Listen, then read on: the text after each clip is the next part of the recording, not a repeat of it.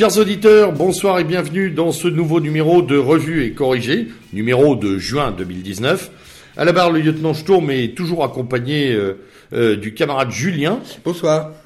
Alors, euh, encore un numéro euh, bien chargé euh, pour pour ce mois de juin, parce que tout- tout- toute l'actualité, comme on l'avait d'ailleurs dépeint à la fin de notre précédent numéro, euh, a été s'est trouvé accéléré notamment par les élections européennes.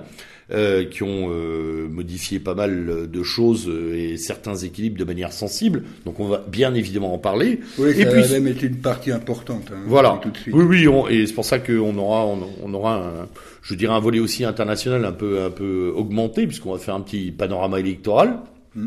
euh, pour savoir ce qui s'est un peu passé, comment, pourquoi.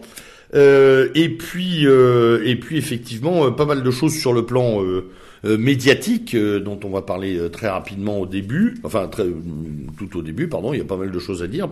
Et ensuite, effectivement, une, là aussi, un tour de France de l'actualité, euh, traité par la presse plus ou moins euh, bancalement, encore une fois, euh, notamment euh, certains sujets que nous allons évoquer autour de euh, de la politique, mais aussi des affaires économiques dont nous parlions d'ailleurs juste avant de rentrer en studio. Parler de l'affaire Renault-Nissan et de la fusion Fiat Chrysler. Et euh, on est on est devant de, de très grandes manœuvres que les médias n'ont peut-être pas, y compris économiques, n'ont peut-être pas complètement euh, euh, travaillé ou en tout cas Cerné, suffisamment ouais, tra- ouais, cerné, ouais. Bah, on a du mal nous aussi d'ailleurs. Oui, hein. nous aussi, oui. Tout simplement. Alors, avant d'attaquer euh, le vif du sujet, notre désormais traditionnelle période de dédicace. Oui, alors, oui, c'est une, une double dédicace de nature tout à fait différente l'une comme l'une comme l'autre. Euh, D'abord, ben, on revient, on, dédicace cette émission à Julien Assange parce que euh, on l'avait déjà fait la dernière fois suite à son arrestation à la sortie précipitée euh, de l'ambassade d'Équateur. Depuis lors, les tortures psychologiques euh, infligées à Julien Assange ont fait mention d'un rapport euh, de l'ONU, d'après ce que... Oui, oui, oui. Euh, euh, en voilà. plus, un rapport euh, détaillé euh, qui effectivement utilise ce terme absolument un Et donc, le cas Julien affreux Assange- de torture psychologique. Hein. le cas Julien Assange a disparu euh, totalement euh, de la presse euh, française, hein, euh, hormis pour dire à un moment que c'est les- la plainte pour viol euh, ne serait plus retenue par le gouvernement suédois. Mais à part ça, on ne sait pas grand-chose. Non, on est toujours en attente de cette fameuse extradition absolument ahurissante, hein, d'ailleurs, puisque je le répète et nous le répétons, Julian Assange n'est pas citoyen américain Mm. et qu'il y a une demande des États-Unis pour l'extrader, pour le juger pour trahison. Voilà. Et pour Euh, 17 chefs Et ouais, voilà, il risque effectivement euh, une palanquée euh, de peines, euh, et vous savez comment fonctionne la justice américaine, hein, les peines ne se confondent pas, elles se surajoutent les unes aux autres. Voilà, et puis surtout, euh, effectivement, moi, ce qui me laisse quoi, euh, c'est vraiment euh, ce, ce différentiel de traitement entre il y a quelques années, cette part belle faite aux fameux lanceurs d'alerte Oui, que la presse française avait encensé à plusieurs euh, titres et selon plusieurs épisodes. On se rappelle euh, euh, du LuxLeak, euh, des Panama Papers, etc. Alors quand la presse Oui. s'empare de l'information, elle, euh, elle, oui, bien sûr, elle, euh, elle, elle euh, défend bec et ongle cette idée du lanceur d'alerte. Mais quand le lanceur d'alerte n'est pas lui-même journaliste de formation et n'est pas du sérail, euh, comme c'est le cas de Assange, du pauvre Assange, euh, son profil et son et son avenir font quand même peu de, le- de lignes dans la presse. Et ça, Oui, c'est oui. parfaitement dommageable. On Alors, voit là la oui. corporation qui se défend et qui se fiche royalement d'un type dont ils se sont tous nourris. Tout à fait, c'est ça qu'on oublie aussi, euh, que ces journaux-là oublient de dire, c'est que les, ces fameux Wikileaks euh, ont fait la, la une de, de journaux euh, installés, mainstream, euh, Et continue d'ailleurs. et continue, Le- et continue tout à fait de le faire. Et euh, l'initiateur de cette démarche, lui, il se retrouve aujourd'hui euh, en tôle et peut-être en, tôle à vie, parce qu'il ne faut pas se faire beaucoup d'illusions euh, compte tenu de l'état des lieux. Euh, et euh, là, la presse est muette et d'un silence vraiment assourdissant. Quoi. Ouais, on aurait aimé un petit Sacco et Vanzetti, tu vois, en termes de, en termes de, de- d'écho ou en tout cas de, voilà, une espèce de mobilisation de la presse pour dire, attendez, ce que, ce que cet homme a fait, c'est quand même, a quand même une portée informationnelle planétaire. Eh bien non. Sans parler des people qui pétitionnent à tour de bras et qui là euh, sont cruellement muets euh, mm. dans la droite ligne de ce qu'ils ont fait d'ailleurs euh, au moment des, des, gilets jaunes. Enfin bon. Exactement. Un, un, autre donc une autre dédicace là tout à fait différente, une dédicace pour le jeune Théo, oui. le, notre Théo à nous on va dire, qui a été donc tué à Caen par euh, trois chances pour la France, dont au moins un d'entre eux, je ne sais pas si c'est le cas des trois, mais un d'entre eux euh, s'est réfugié, euh, semble-t-il, dans sa patrie d'origine, qui est l'Algérie. Donc voilà, donc on pense à lui, mort pour un regard, c'est quand même extrêmement... Oui, rien d'autre qu'un regard. Ça me rappelle une histoire effroyable à Lille il y a quelques années d'un père de famille comme ça poignardé devant sa fille de trois ans pour un regard également. Tout ça restant évidemment malheureusement, euh, les quelques les quelques mentions d'une gigantesque euh, liste, euh, malheureusement, de ces faits passés sous silence, comme à l'habitude par la presse. Oui, beaucoup plus sous silence que l'agression, tout à fait condamnable, hein, de deux jeunes femmes en Angleterre. Oui, voilà. Un couple homosexuel anglais. là, par contre, elle, ce couple a eu le droit à à, la prise de parole de notre inénarrable Marlène Schiappa. Et le pauvre Théo, lui, il n'aura pas eu le droit non. à la moindre considération gouvernementale. Ni même à la venue d'un sous-préfet euh, de, de 15e ordre à ses obsèques, rien du tout de la part de cet État français, dont on sait maintenant d'ailleurs qu'il juge différemment tous les cas, on le sait bien. Alors moi j'ai une troisième dédicace à faire. Euh, au personnel hospitalier, puisque euh, à l'heure où nous enregistrons, il y a eu des manifestations euh, de très grande ampleur. La loi santé est au Sénat. Et euh, très personnellement, mais je pense que Julien, tu partageras cette analyse. Je pense qu'on est en train de, de on va utiliser euh, des termes médicaux, de disséquer et d'euthanasier l'hôpital public français, comme on l'a fait pour d'autres structures publiques, sous des prétextes fondamentalement dogmatiques. On accuse l'hôpital d'aller mal, alors que voilà, on fait tout pour qu'il aille mal. Des situations aberrantes je lisais il y a peu euh, dans la presse qui, pour, pour là pour le cas, euh, s'en fait un peu écho, que par exemple on, on refuse de payer les heures supplémentaires des, euh, des infirmiers à l'hôpital, donc on leur demande de récupérer, et quand il y a un manque d'effectifs, on prend des intérimaires qu'on paye le double. Voilà, donc où est la logique là-dedans? C'est un des milliers d'exemples donc de de, de, de cet hôpital qu'on malmène, je pense, comme pour la SNCF et pour le reste, afin de le privatiser à moyen terme, à court moyen terme, voilà, peut-être dans 10-15 ans, en disant, bah voilà, l'hôpital public c'est mort, on peut plus, il faut privatiser en partie, etc. C'est un mouvement général. Euh, on y sacrifie beaucoup de choses. Alors, je ne remets pas en cause les grosses problématiques organisationnelles, notamment liées à l'immigration, hein, euh, c'est-à-dire euh, l'explosion des urgences.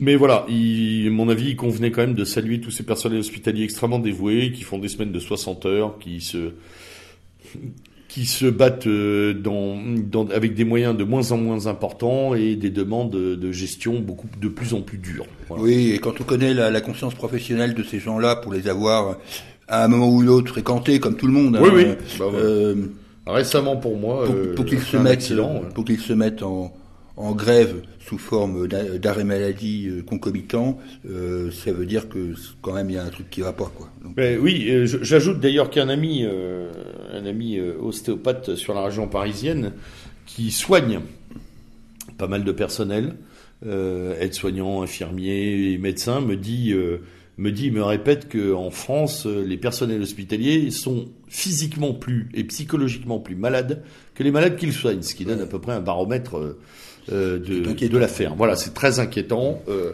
et encore une fois, c'est quelque chose, Madame Buzyn, mais avant elle, ça, a, ça a commencé sous Bachot. Hein, les, les, responsabilités sont partagées. Mais voilà, ça fait un bon moment qu'on veut tuer l'hôpital français. On est en train de le faire. Bien. Alors, une petite intro euh, santé des médias, puisqu'on oui, on va parler de santé, on va, oui, on va, prendre le, le, thermomètre et, et, le tensiomètre. Alors il y, y, a un thermomètre qui est qui est sorti. Euh, il, vaut ce qu'il vaut, mais ce sont les, les, déclarations de diffusion trimestrielles d'un certain nombre de journaux qui se prêtent à l'exercice. Euh, je le dis tout de suite parce qu'il y en a qui se prêtent pas du tout à l'exercice. Hein. Et donc euh, ces déclarations euh, trimestrielles sont, viennent de paraître pour le premier trimestre 2019 et donnent un peu l'état des lieux des journaux après une année qui a quand même été pas bonne du tout. Hein. Donc, mmh. Les chiffres que je vais vous donner maintenant viennent se cumuler par rapport aux précédents, bien sûr. c'est là qu'on apprend par exemple que sur le premier trimestre 2019, les deux hebdomadaires phares de la presse française, donc l'Express et le Nouvel Observateur, l'Obs maintenant, sont en recul l'un et l'autre, pour le premier de 14,4%, ce qui est quand même rien, et pour le deuxième de 16,83%, ce qui n'est pas mal non plus. Ce qui ramène les diffusions de ces deux journaux, dont je rappelle qu'ils étaient à une époque euh, aux alentours des 500 000 exemplaires, ça les ramène à, pour le premier, donc l'Express, à 210 000 exemplaires, et pour le deuxième, l'Obs, à 221 000 exemplaires. C'est dire tout de même la chute impressionnante sur la distance de ces deux parangons euh, de la presse française. Alors celui qui s'en sort le mieux dans le lot, euh, puisqu'il y a toujours un troisième larron mmh. euh, dans, ces, dans, dans, ces news magazines, euh, c'est le point qui, qui est en recul, certes, mais un petit recul de 2,22 qui le met à 281 000 exemplaires, ce qui le met largement devant ses deux concurrents, alors qu'il avait historiquement toujours été derrière et plutôt loin derrière. Et une explication pour cette euh, moindre dégringolade et puis même ce maintien, voire euh, cette euh, bah, je pense insolente santé du point. Ouais, enfin, oui, insolente santé comparativement aux autres. Bah, C'est-à-dire qu'il il a qu'une maladie bénigne, par rapport aux autres qui sont atteints. Disons que je pense que la ligne politique du point n'a guère évolué. Elle est restée relativement stable dans une ligne de droite de droite conservatrice, euh, bon enfant, je dirais, ouais, ce que je veux dire, quoi. Ça mange pas de pain. Euh, et finalement, euh, les abonnements des cabinets médicaux. oui, bien sûr. Et, tu vois ce que je veux dire bah, Les abonnements de complaisance et divers et variés ont dû, ont dû se maintenir. C'est pas un journal clivant. et alors que l'Obs et l'Express, qui avaient quand même fait fortune à, à certains moments, sur certains dossiers, certaines prises de position, contestable, peu importe, c'est pas le problème, mais qui, qui, au moins avaient une prise de parole forte, euh, eux bah, payent maintenant leur, leur affadissement total. Comme il y en a un autre qui perd aussi, et, et c'est intéressant, et on, en reparlera plus tard quand on viendra à cette fameuse union de la droite que, que nous adorons, euh, toi et moi. Euh, euh, il y en a un qui paye aussi cher en ce moment, c'est Valeurs Actuelles. Valeurs Actuelles, j'avais été alerté pour être très franc, j'avais été alerté par euh, un propos de, de Jérôme Bourbon qui, qui, avait eu les chiffres avant que je les vois et euh, qui disait que euh, Valeurs Actuelles était en régression. Effectivement, euh, là, sur le premier trimestre, Valeurs Actuelles est à moins 7,65% et se trouve aux alentours de 88 000 exemplaires. Je rappelle qu'à une époque, ce journal était le seul qui progressait dans sa sphère de concurrence, d'une part, et euh, que d'autre part, il, arrivait à des gammes 110, 120 000 exemplaires. Donc euh, là, il semblerait, je pense que l'analyse de Bourbon là n'est pas fausse, que le fait que ce, ce, journal été en pointe contre François Hollande satisfaisait euh, ses, ses, lecteurs, mais qu'il soit toujours en pointe contre Macron ne satisfait plus ses lecteurs. Mmh. Et on en reviendra, on y reviendra tout à l'heure en parlant de nos amis de la droite. Voilà. Euh, et à ce rythme-là, euh, j'étais en train d'y réfléchir, mais 15% lent. Ah, euh, oui. On est à une mort programmée rapide quand même. Ah, pour l'Express et l'Obs, c'est impressionnant. Bon, impressionnant. Valeurs actuelles, c'est c'est un peu moins fort, mais euh, ça reste tout de même euh, important. Imagine à 4 ou 5 ans, il n'y a plus de lectorat quand même. Ah bah c'est vite ça. Alors Bien sûr, hein, là ce sont des lecteurs papier, mais comme on l'avait dit euh, la dernière fois, euh, ce ne sont le pas numérique, euh, le numérique ne compense pas. Ne compense pas. Et loin de là. C'est pas un transfert le numérique. Hein. T'en as point, mais ça peut pas être un transfert. Alors il y en a un pour qui je suis très très content de, de, de, de sa chute, ça je dois le dire parce que ce journal m'énerve prodigieusement, euh, c'est le journal du dimanche. Le ah, le fameux JDD. Et le JDD est à moins 6,5. Il, euh, je rappelle quand même qu'il est en position de quasi-monopole. Bon, bien sûr, il y a le Parisien dimanche, ou, aujourd'hui dimanche, mais quand même, globalement, historiquement, le, le média du septième jour en presse écrite, c'est le journal du ah, dimanche. Ça a toujours été lui. Hein. Ça, a toujours été, ça a toujours été le cas. Et euh, les prises de position qui macronistes le jour des élections, par exemple, m'énerve prodigieusement. Je trouve qu'il faudrait interdire ce journal le jour d'élection. C'est un tract euh, gouvernemental à chaque fois. Et c'est bon. Voilà. Qu'est-ce qui est derrière le JDD Le JDD, c'est le groupe Lagardère. D'accord. Voilà. Hmm. C'est le groupe Lagardère. Euh, dans, ça confirme une autre chose qui confirme un petit peu ce que je disais la dernière fois, c'est qu'il ne faut pas désespérer de nos amis euh, euh, les femmes, parce que la, la, la, presse féminine est, en, est, aussi en train de baisser. Donc, ce dont personnellement je me réjouis, puisque c'est globalement des, des journaux d'appétissement euh, total. Hein, ah, faut, faut, quand même dire les choses comme elles sont. Ah, quand on voit des titres, comment bien choisir son amant. Euh, oui, là, je pense qu'on est hein, rentré, on est rentré depuis un moment, je pense, à la période des régimes euh, aussi. Là, mmh, mmh, euh, les, marronniers, les marronniers de, la presse féminine. J'ose pas dire les marronniers féminins parce que j'espère que ce n'est vraiment pas le cas. Ah non, je pense pas. Non. donc, Femme Actuelle, par exemple, bah, ils se prennent 10 points dans la vue là, tranquillement, et le parangon de la de la de la femme moderne, euh, elle, euh, lui, est en baisse de 5%, un peu plus de 5%. Donc, euh, donc il ne faut pas désespérer. Cette presse-là va finir aussi par avoir des soucis. Voilà, c'était mon petit point sur l'état de la presse. Bon, voilà, nous sommes toutes point assez satisfaisant compte tenu des titres que nous venons d'évoquer. Mmh. oui, j'ajouterai aussi que le Parisien, le Parisien baisse. mais là aussi, là aussi rien d'étonnant. à force de servir la soupe à, bah Anne Hidalgo, ça finit par euh, choquer les, les lecteurs. Et même les Parisiens. Et, exactement.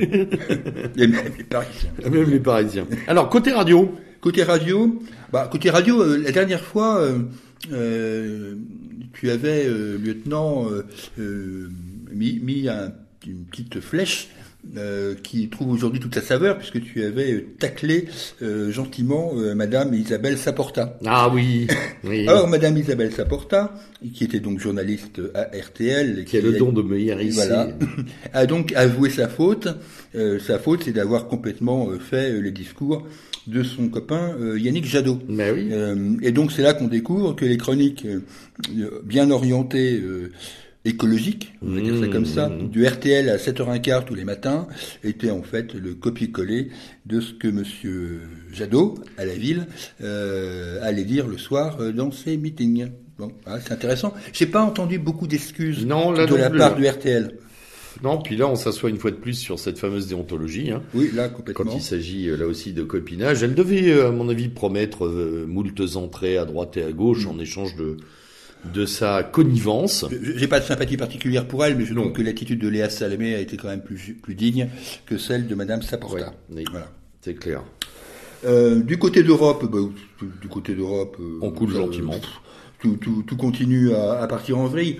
Euh, ce qui m'a fait plaisir, c'est qu'il y a eu une réunion là récemment de, de, à Europe, une réunion interne d'Europe 1, où, dans le cadre duquel Arnaud Lagardère, qui paraît-il dirige la station, on se le demande parce que vu comment c'est géré cette station. Je me demande s'ils sont pas en train de tout. Et il a pris à partie il a pris à partie euh, les transferts euh, qu'ils avaient effectués euh, il y a un an maintenant. Et ils ont un mercato eux aussi. Oui, leur, mercato, leur mercato. Et il a, il, a dit qu'en fait c'était indigne d'avoir payé des salaires pareils à des gens qui finalement n'avaient rien ramené. je fais rapide, hein. Et euh, comme quoi, il y en a un qui s'est senti visé dans l'Assemblée et qui a dit que c'était inacceptable, et c'est notre ami à tous, Patrick Cohen, euh, qui s'est senti euh, visé. Donc je pense que les auditeurs de Europe qui écoutent Patrick Cohen le week-end, donc dans la tranche 9h, 10h, si ma mémoire est bonne, je pense que l'année prochaine, on pourra s'en dispenser parce qu'il ah, il sera plus là. Ouais. Bon, le problème, c'est qu'il arrive à rebondir. Un peu ah oui, oui, oui, lui, il est, il est inoxydable. Il, finira à France Info. Je sa nullité ne l'empêche pas d'être partout. Voilà. Bon, sur BFM, bah, c'est encore euh, là aussi le jeu de chaise musicale. Donc on n'en parle pas beaucoup, mais ça bouge dans tous les sens. Euh, BFM euh, et RMC, donc en gros tout le groupe Altis est en train de est en train d'être chamboulé. Alors je vous dirai pas les noms des différents protagonistes. D'abord parce que je ne les m'en souviens plus tout simplement, et ensuite parce que ça n'a pas beaucoup d'intérêt parce que dans un an ces gens-là seront aussi virés. Donc oui, oui. donc voilà. Ça va à une vitesse euh, de ce côté-là. Par contre, ils ont moins, ils ont moins de scrupules à, à virer euh, ou à suspendre, en tous les cas, euh, Daniel Riolo et Jérôme Roten, qui ont commis, c'est vrai, une petite faute de goût à l'antenne l'autre jour sur le viol présumé de de commis qui aurait été commis par le footballeur brésilien Neymar. Là, tout le monde est monté au créneau, à commencer par euh, notre inénarrable Marnel Schiappa, euh, et donc il se retrouve euh, euh, contraint de faire des excuses pour une blague finalement de, de cours d'école, euh, bon qui n'était pas forcément de très bon goût, mais enfin qui n'était pas. Qui nous rappelle d'ailleurs la blague de l'animateur télévision, euh, comment s'appelait-il, celui qui a une tache de vin là, qui a disparu depuis, qui avait Euh. fait une, une blague dite sexiste et euh, qui avait aussi eu les fous. Thierry Roland, tu penses? Non. Non, non, il y a peu de temps, là, il y a un an ou deux. Reichmann, Ah oui, oui, aussi, ah oui, hein. oui. à peu près le même saccage d'ailleurs. Oui, Euh, voilà, là, on a des, on a des asymétries absolument incroyables, comme d'habitude, hein, de traitement. Du côté de la télé, Ah oui, Bah, alors. Du côté de la télé, alors on en parle rarement à cette antenne de ces émissions-là. Je vais être très franc pour une raison très simple, c'est que je les regarde pas. Mais je suis quand même obligé de regarder euh, le, le spectre. Et là, ça bouge du côté de Cheruquier. Oui. Bon, euh, visiblement l'émission est en difficulté d'audience. Bah, il serait temps, non? Hum. Oui, ça- Quelle horreur, ce truc. ouais, euh, là on n'est pas couché. Euh, moi, moi je me couche avant, hein, Ah oui, bah, sincèrement. On n'est pas obligé non plus. Hein. Donc euh, c'est sûr que la blague, euh, ou la, ou la prise de position de, de Madame Angot euh, euh, relativisant l'esclavage et valorisant la Shoah n'a n'a pas été très très bien perçue euh, par les auditeurs. Bon, Euh, donc ce, il semblerait que que Ruquier soit dans, dans cette case-là, euh, bah, sinon menacé, du moins très fortement remise en cause. Euh, il en va de même, alors lui par contre il est éjecté, il en va de même pour euh, le royaliste de service là, Thierry Ardisson, qui lui aussi risque de passer sous les fourches codines de, du mal depuis de 50 ans. Hein. Ouais, bah oui, oui, oui, oui. Et puis en plus, bon, euh, c'est vrai que c'est toujours la même chose. Faut Et puis on honnête. attend avec impatience, alors moi j'attends ça avec impatience, bon, je le verrai pas, hein, de toute façon je ne regarderai pas, mais l'arrivée prochaine, puisqu'il le cache à peine, de Michel Drucker dans l'émission d'Anouna, là, euh, tout Ah ouais, là- là, la messe est dite, là, c'est le cas de le dire. Là, il y a qu'à prononcer les deux noms et on Ah oui, là, euh, là, et on a bouclé 50 ans de PAF. ah oui, oui, oui, là, Voilà. Hein, de Drucker en Hanouna, là, tout est dit, quoi. C'est, euh, c'est une espèce de transmission de flambeau, j'en sais rien, ou quelque chose comme ça. Mais alors ça, ça va pas nous, ça va pas nous faire monter l'audimat, ça. Alors dans les petites émissions qui m'ont qui m'ont intéressé, parce que ça existe quand même. Il y en euh, a, mais oui, il y a quelques a, petites choses à euh, regarder encore sur l'étrange bah, lucarne. Euh, sur, sur Russia Today, j'ai bien aimé l'émission entre Onfray et Branco. Pas, pas pour les raisons. euh, Enfin, c'est une émission d'interdit d'interdire de de d'Emmanuel Te- De Tadei. de tête de Franck Tadei. Euh, pas pour. euh, parce qu'en fait, ça a permis un peu de, de calmer le jeu autour de Branco, dont j'avais dit plutôt du bien, je le reconnais, euh, au moment de la sortie de Crépuscule, mais qui s'avère être finalement un gaucho de base, quoi. Euh, et là, on l'a vu dans ce duel, enfin de ce duel entre guillemets, avec Michel Onfray chez TDI. Euh, bon, je pense que Branco euh, n'est quand même en gros qu'un agent, un agent du système, euh, voilà, tout simplement. hein. Quels que soient parfois euh, les talents ou les faits. Ah oui, parce que sur certaines analyses, il est Oui, il oui. toujours, il reste intéressant. Oui, Maintenant, effectivement, cette émission a permis de voir qu'il était quand même très normalisé. oui, que Onfray, peu importe ce qu'on pense d'Onfray, est quand même bien plus libre. Ah, ah oui, oui. Voilà. Et euh, Onfray lui a fait un certain nombre de démonstrations qui, qui ont conduit quand même à l'évidence, c'est-à-dire que le jeune est encore bien jeune et encore Non, bien servile. On, on peut ne pas être d'accord avec Onfray, mais Pas avec- c'est la classe au-dessus, quoi. Ah oui, largement, il n'y a pas, il y a pas photo sur ce, sur, cet échange, en tout cas que vous pouvez d'ailleurs retrouver euh, sur, en partie sur Internet, hein, en vidéo. Il y a des, il y a des, des, des petits échanges assez, assez amusants. Il y en a eu d'autres, hein, j'en parlerai un peu plus tard. Mais... Et alors une autre émission que j'ai appréciée, c'est euh, j'ai apprécié et pas apprécié à la fois, euh, c'est celle de Thinkerview consacrée à, à Madame Pinson Charlot. C'est une émission qui dure à peu près 1h40 euh, et où elle explique son analyse marxiste, parce que c'est une marxiste, hein, Ouais, ouais. Pinson Charlot, de des, des ultra riches. Et en fait, à un moment, le- le- l'intervieweur, qui n'est pas toujours bien inspiré, mais là, il l'a été, euh, lui demande, mais euh, en fait, pourquoi, euh, pourquoi vous n'avez pas parlé du siècle euh, au tout début de votre, euh, de votre analyse euh, des cercles de pouvoir? Et elle dit, bah, on n'a pas parlé du siècle parce que, bah, parce qu'on n'y croyait pas, on pensait pas que c'était un truc important. Aujourd'hui, on en parlerait avec Michel. Michel, c'est c'est Monsieur Pinson Charlot. Mais là, on n'en parlait pas. Je rappelle qu'à l'époque, notre ami Emmanuel Ratier, lui, consacrait des livres et des pages entières au siècle sans que visiblement à cette période, Madame Pinson Charlot ne s'y intéresse. Ou c'est justement parce qu'il d'avoir pillé euh, beaucoup d'en faits et documents. Enfin, ouais, je, je, pense aussi, comme euh, à peu près euh, tout le monde sur la planète journalistique et celle du renseignement, hein, tout le monde a eu recours à un moment ou un autre à, à faits et documents. Mm. Et je, je, je, rappelle quand même que l'ouvrage sur le siècle, qui reste en grande partie d'actualité, d'Emmanuel Ratier, mm. avait été cité dans le Monde mm. comme un travail évidemment émanant d'un journaliste, héritier de Coston, machin, tout, tout ce qu'on veut, mais de remarquable. Mm. Et le gars, le journaliste en question, dont je me souviens plus du nom d'ailleurs, n'avait pu s'empêcher de dire que la somme euh, euh proposée euh, d'information était quand même absolument incroyable. Donc que Madame Pinson, euh, la Charlot, n'évoque même pas comme comme une cause intéressante cette histoire du, du club le siècle est absolument ahurissant, mm. ou alors elle en est. Mm. Tout simplement. Hein. Ce serait aussi une explication amusante. Parce que le siècle est connu quand même pour intégrer des gens qui, euh, normalement, auraient dû être euh, à mille lieues de ce cercle. Comme des syndicalistes, CGT, tout ça. Et puis, une dernière émission avant de passer à autre chose. Euh, J'en ai une aussi, moi. Que j'ai apprécié. Euh, mais mais qui n'a rien à voir. C'est l'émission des idéales endroits sur TV Liberté euh, qu'a récemment euh, faite euh, Alain de Benoît. il l'a faite sur Joseph de Maistre. Et je, pense, je conseille à nos auditeurs de d'écouter cette émission parce que dans notre archipel, dans notre généalogie générale du nationalisme, où on, a toujours recours à Joseph de Maistre, sans l'avoir lu, Bonald, etc. Et là, là, ce qui est intéressant dans cette émission, c'est que les, les, les personnes qui sont autour, je ne sais plus leur nom, il y a Jérémy Soulier, il y a, mm. euh, mettent bien en avant la spécificité euh, de Joseph de Maistre et euh, en particulier euh, son rapport au nationalisme. Et je, je trouve que c'est une émission intéressante. Ça nous permet, ça nous permet de ne pas, de pas dire n'importe quoi quand on parle de Joseph de Maistre et qu'on l'assimile très rapidement, par exemple, à Bonald, ce qui est souvent le cas, alors qu'il y a beaucoup de différences entre de Maistre et, et Bonald. Quoi.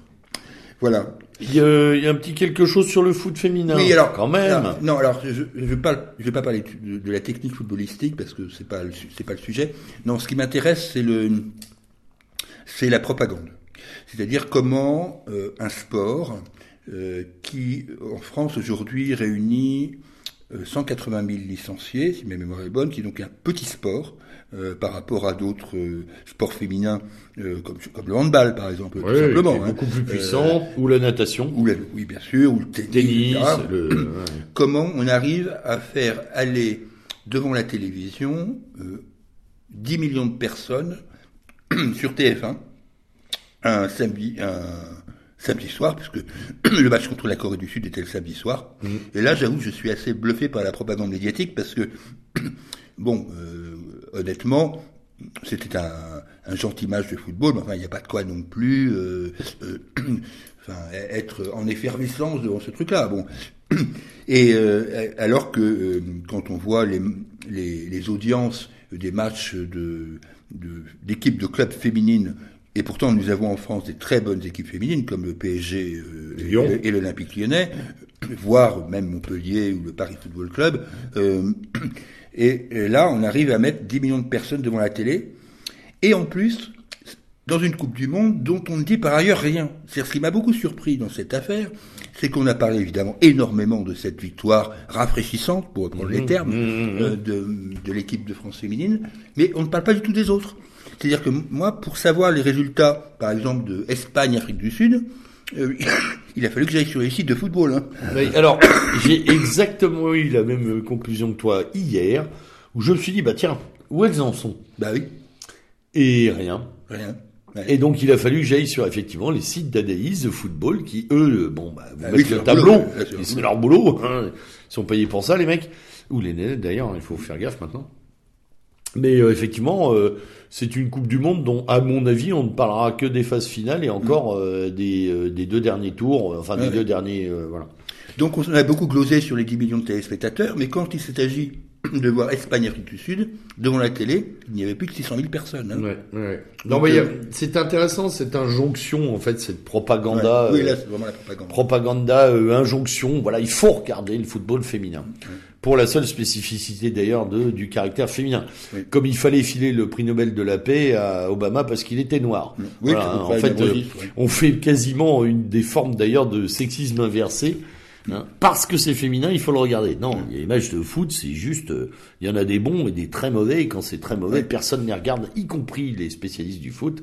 J'entendais, euh, comme il s'appelle, Dimeco, chez euh, notre ami Moscato qui disait ouais bah voilà moi j'ai vu alors il, je sais pas si c'était Argentine euh, je sais plus quoi enfin bref. Ah du Japon ouais peut-être et il disait bon bah voilà euh, très honnêtement au bout d'une demi-heure de jeu alors que c'est mon métier j'ai commencé à zapper avec le tennis et avec d'autres choses.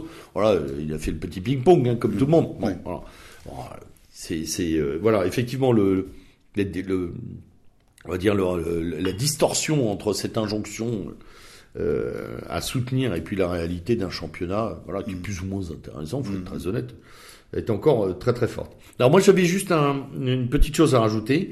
Euh, déplaisante même si je comprends qu'au bout de tant de temps les choses changent. Alors d'abord le départ de mademoiselle Agostini madame pardon Agostini Land Agostini de la tête de Thalassa.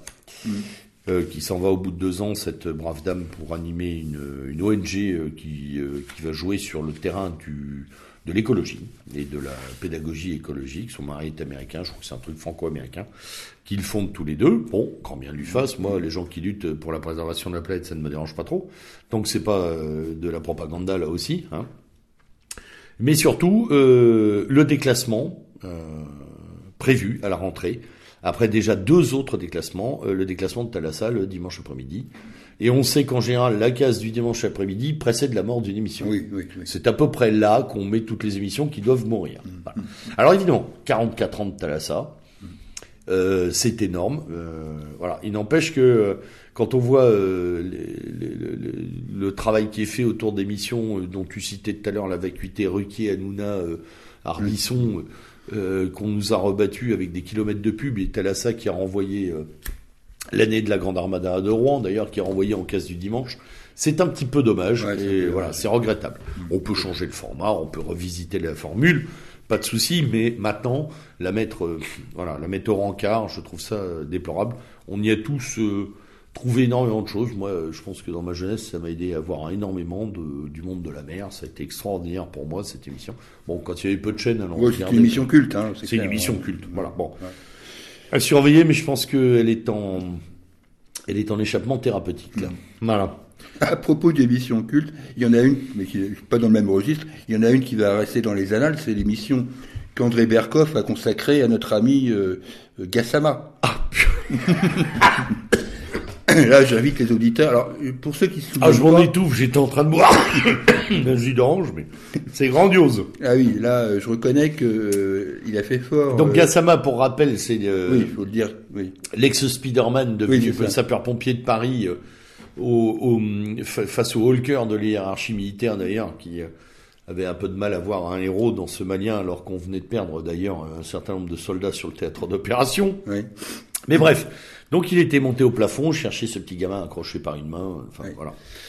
Et donc, euh, Monsieur Berkoff euh, a, a appelé sur son, dans son studio euh, des physiciennes, etc., pour, pour qu'elles disent ce qu'elles en pensaient d'un gamin qui tombe de, euh, d'un étage et qui se, et qui se, récup, enfin, qui se rattrape comme ça, euh, sans le moins, la moindre égratignure. Et donc, euh, sans, sans élaborer de thèse complotiste, hein, n'exagérons rien, euh, cette per ces personnes ont quand même considéré que c'était impossible. Donc à un moment euh, que le gamin n'ait pas eu les mains fracturées et qu'il soit resté avec ses sandales euh, aux pieds, euh, c'était pas possible techniquement. Donc euh, voilà. Ouais, Donc, il a fait mal là-dessus. hein. Là, là, oui, là, il, Ça peut lui coûter cher ce genre de Oui, choses. d'ailleurs. ce Ouais, genre de se truc. Enfin moi j'ai beaucoup ri. Ah oui, moi aussi, ça m'a fait beaucoup. C'était très. Bah tiens, tu parlais de rafraîchissant tout à Oui, l'heure. rafraîchissant. Voilà vraiment quelque chose de rafraîchissant. Si les auditeurs n'ont pas vu l'émission, ils tapent ça euh, sur YouTube, ça doit encore exister, je pense que ça n'a pas été censuré. Non, non, non, parce que je l'ai vu avec retard. Moi. Moi aussi, avec retard. Ah, c'était très bon. Allons. Voilà. Bon. Allez, passons, pardon, euh, à l'actualité française. Allez. Alors avant, Vous êtes bien en France, au pays de la désinformation. oui, avant d'aborder le chapitre consacré aux élections européennes, oui. auquel vous n'allez pas échapper, euh, un petit mot quand même sur la situation générale économique. Euh, au moment où nous enregistrons cette émission, nous sommes euh, à la veille euh, de la déclaration de politique générale de, du Premier ministre que Macron nous a donné, donc mmh. Edouard Philippe. Oui. En fait, cette déclaration de politique générale devrait être intéressante sous, sous, deux angles. D'abord, la réforme des retraites. Euh, qui quand même euh, pend au nez euh, d'un certain nombre de personnes.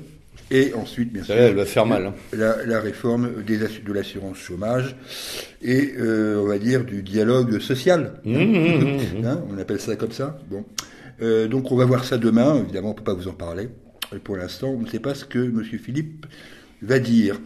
on aimerait bien aussi qu'il s'exprime d'une façon ou d'une autre sur la catastrophe économique que constitue l'affaire Alstom General Electric, euh, dont je rappelle tout de même que le lendemain des élections européennes, 1050 salariés ont appris qu'ils seraient plus salariés.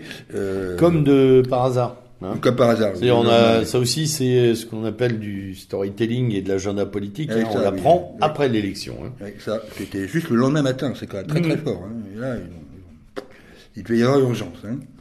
Comme on aimerait bien qu'à un moment ou l'autre, euh, Monsieur Edouard Philippe dise un mot euh, de la catastrophe Areva.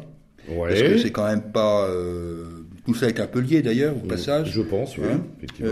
Il y a quand même 4 milliards dans la nature. Et Madame Auvergeon, elle, n'est pas, n'est pas en prison. Hein. Elle est tout à fait... Tout va bien hein, pour elle.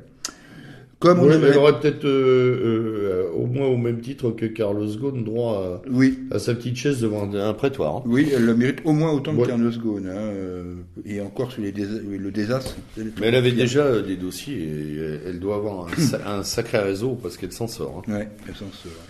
Comme on aimerait bien que Monsieur Edouard Philippe nous éclaircisse, parce que on en parlait juste avant l'émission, mais on ne comprend pas grand-chose à, l'histoire Renault, Nissan, Fiat, Chrysler. Là, c'est vraiment euh, le sac de nœuds euh, euh, total. Un coup, je fusionne, le lendemain, je fusionne pas. là, on a du mal à y retrouver nos petits. Même la presse spécialisée, hein, on, va, on va en dire un mot, là, je vais en dire un mot, mais même la presse spécialisée est, sur des hypothèses. Alors, mon avis, qui se fonde sur les quelques analyses à peu près sérieuses qu'on peut attraper ici ou là dans les, dans les journaux, les journaux économiques, Mm, une ou deux d'ailleurs, euh, euh, un ou deux débats sur BFM TV qui n'étaient pas aussi, hein, si idiots que ça, c'est qu'effectivement, euh, Nissan n'a pas apprécié que l'affaire se fasse sans qu'on ait parlé d'abord de la soit de l'union alliance Nissan Renault du rééquilibrage ou pas des pouvoirs, qui se traduit, je vous le rappelle, par deux choses, qui se traduirait par deux choses la baisse de participation de Renault dans Nissan. Donc ça, ça s'appelle un rééquilibrage. Moi, j'appelle ça une reprise en main par les Japonais en partie.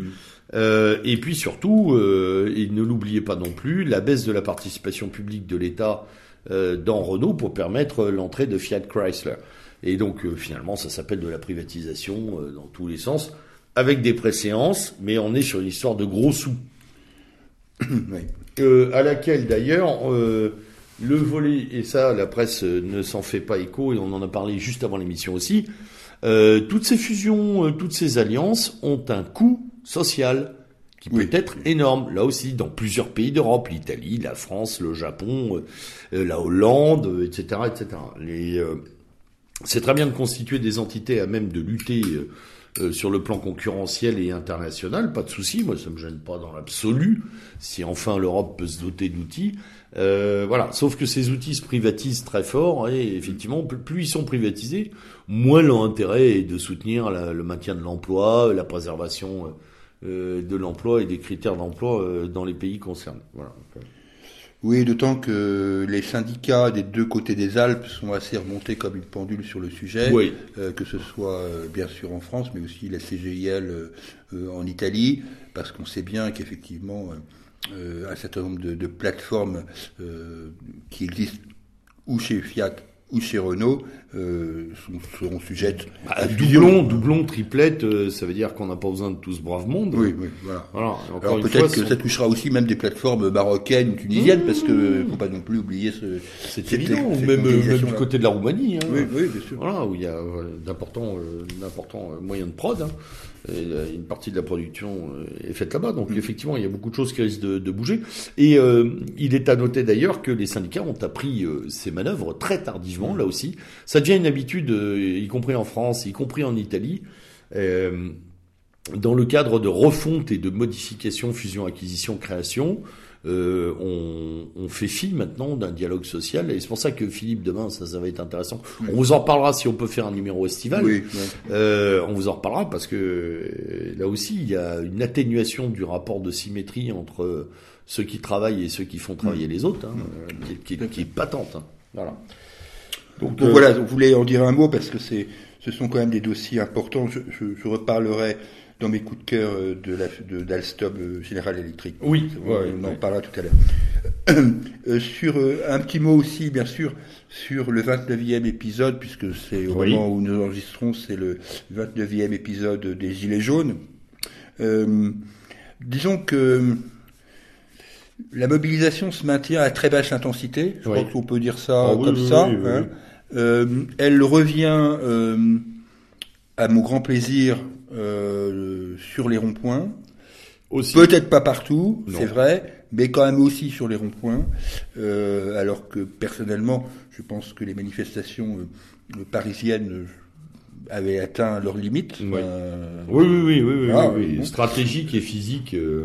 Et que là, il y a, y a, quand même, alors avec toujours, évidemment, c'est bataille de chiffres, mais il est indéniable que la mobilisation, c'est terni. bien sûr, bien sûr, c'est amoindri. Et, hein. et, ça paraît assez normal d'ailleurs euh, au bout de sept mois, euh, car on est quand même à sept mois euh, de mobilisation. À la, plus, à la plus grande joie de beaucoup de titres en France, ce qui permet encore de voir qui est avec qui, hein, mm-hmm. parce que beaucoup s'en réjouissent et Mais, ils font les gorges chaudes du ministre de l'Intérieur d'ailleurs, qui lui ne cesse, ne cesse d'avoir des petits propos et des pics absolument détestable à propos des Gilets jaunes, ce qui montre la mort. Oui, je maintiens, je maintiens que cette affaire est, est fondatrice de quelque chose. Euh, je ne sais pas de quoi. Alors peu importe d'ailleurs. Et là, je note que la presse française a une, un défaut d'imagination euh, assez terrible. Parce qu'ils sont incapables de dire, euh, ou de penser même, et même de théoriser et de proposer, le fait que ce soit un premier cycle, que ce soit une première phase qui débouche sur d'autres phases, ou même peut-être, hypothèse qui me semble absolument pas dingue, d'une forte reprise au mois de septembre avec les hausses annoncées, le carburant euh, qui, qui regrimpe à nouveau et les problématiques qu'on connaît à chaque rentrée sociale. Sans parler des réformes que de t'évoquer. Voilà, et celles-là, elles vont passer encore une fois juste avant l'été, mais elles vont être digérées euh, à la plage et il y a fort à parier quand même que la rentrée se fasse pas de manière euh, tout à fait euh, euh, sympathique et, euh, et douce. Mmh. Hein, voilà, on, on, se prépare pas à un été indien socialement, ça c'est certain. D'autant que les chiffres de la sécurité sociale sont mauvais et qu'on les attribue aux gilets jaunes, ce qui est assez ah ahurissant, encore une fois. Mmh. Je sais pas ce qu'on n'a pas attribué aux gilets jaunes d'ailleurs dans la presse française. Peut-être les frelons asiatiques. Oui, peut-être. Quoi qu'ils sont jaunes aussi. Oui, ils sont jaunes aussi. on pourrait peut-être. Mmh. Peut-être que le péril jaune n'est pas encore jaune, mm. mais, euh, mais franchement, euh, euh, entre les, la perte de PIB, le, le, fait que les, la sécurité sociale aille mal, etc., etc., c'est toujours léger. C'est extraordinaire cette excuse de, de politique générale qui est maintenant montée, qui marche pas hein, d'ailleurs sur le commun des mortels. Mais bon, voilà, encore une fois, il, il va être intéressant d'observer ce phénomène, à défaut d'avoir des analyses qui l'observent. Mm. Parce que la pauvreté des analyses journalistiques sur le, phénomène des Gilets jaunes est vraiment terrible depuis des mois. Oui, c'est d'autant plus curieux que ces gens-là n'ont eu de cesse pendant 50 ans de théoriser sur B68 et ses effets. Euh, et là, euh, ils sont totalement incapables. Mais on l'avait dit déjà à ce micro, tu te souviens, euh, Julien, on avait parlé de ces sociologues qui, depuis une dizaine d'années, disaient, un peu comme comme à Camelot, euh, on en a gros, ils en ont gros, ça va sauter. Le... Et puis bon, comme les tous les prévisionnistes, ce sont, sont, des gens qui sont battus froid, euh, Gulli et compagnie, Guili hein. Et quand ça pète, on dit ah mais c'est conjoncturel, etc. Machin. D'ailleurs, le taux d'intervention d'Éric Gulli est, très faible. Hein. Ouais. Alors que bon, euh, quand même, s'il y en a bien qui pourrait au moins faire part de ses analyses, c'est quand même bien lui, quoi. Bah, je crois que bon, après bon, il y a des choses critiquables aussi chez Guioli, mais je crois qu'il avait donné déjà les bases d'une réflexion sur lesquelles sont venus se greffer peut-être d'autres gens comme Chouard et autres euh, qui sont venus analyser par-dessus mm. les autres problématiques. Mais enfin, de toute façon, c'est pas une vague, mm. ou c'est pas juste une vague. Mm. En tout cas, c'est peut-être la première, mais on est on est très très loin. Et c'est pas de l'incantatoire ou c'est pas un phénomène de déception de ma part. Je pense que les médias, encore une fois, sous-estiment euh, ce qui s'est joué euh, sociologiquement dans la tête des gens. Là, il s'est joué beaucoup de choses. Voilà les européennes maintenant, allons-y, allez, on ouvre le grand dossier, version française. Version, version française, parce qu'il y a D'abord, parce que partie, là on s'est marré, c'est l'an 2 de, de l'explosion. Voilà. Ah. Je te laisse, euh, je Alors, te laisse le premier mot. Oui, le premier mot, c'est que euh, euh, on n'en attendait pas moins de la presse française quant à sa capacité d'analyse politique. Le lendemain donc du 2 c'était le 2 juin, hein, oui, oui c'est 2 juin. Le lendemain de l'élection, euh, pratiquement toute la presse française ouvrait sur la vague et le raz-de-marée écologiste. Mm. Cette blague. Hein, on va remettre deux trois chiffres en place tout à l'heure pour dire ce que ça donne en réalité si on tient compte des non inscrits et de l'abstention. On tombe très très bas.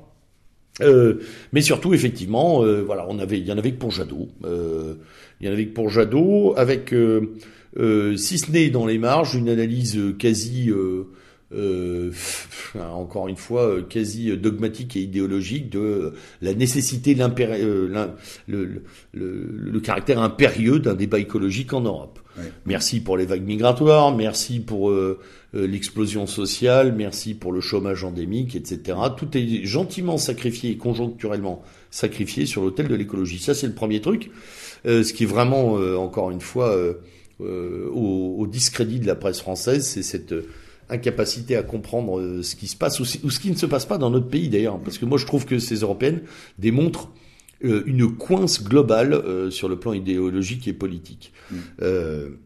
et d'abord, et je le rappelle, 50% d'abstention, et 12% de non inscrits, hein, mm. ce qui veut dire que on a à peine, euh, voilà, à peine euh, une, une, un petit 40% de gens qui se sont exprimés et qui se sont exprimés en s'éparpillant pas mal tout de même et en ne laissant euh, aux deux trois grandes formations que des, allez, des, en réalité des 10-12% du corps électoral qui s'est exprimé, c'est-à-dire très très peu.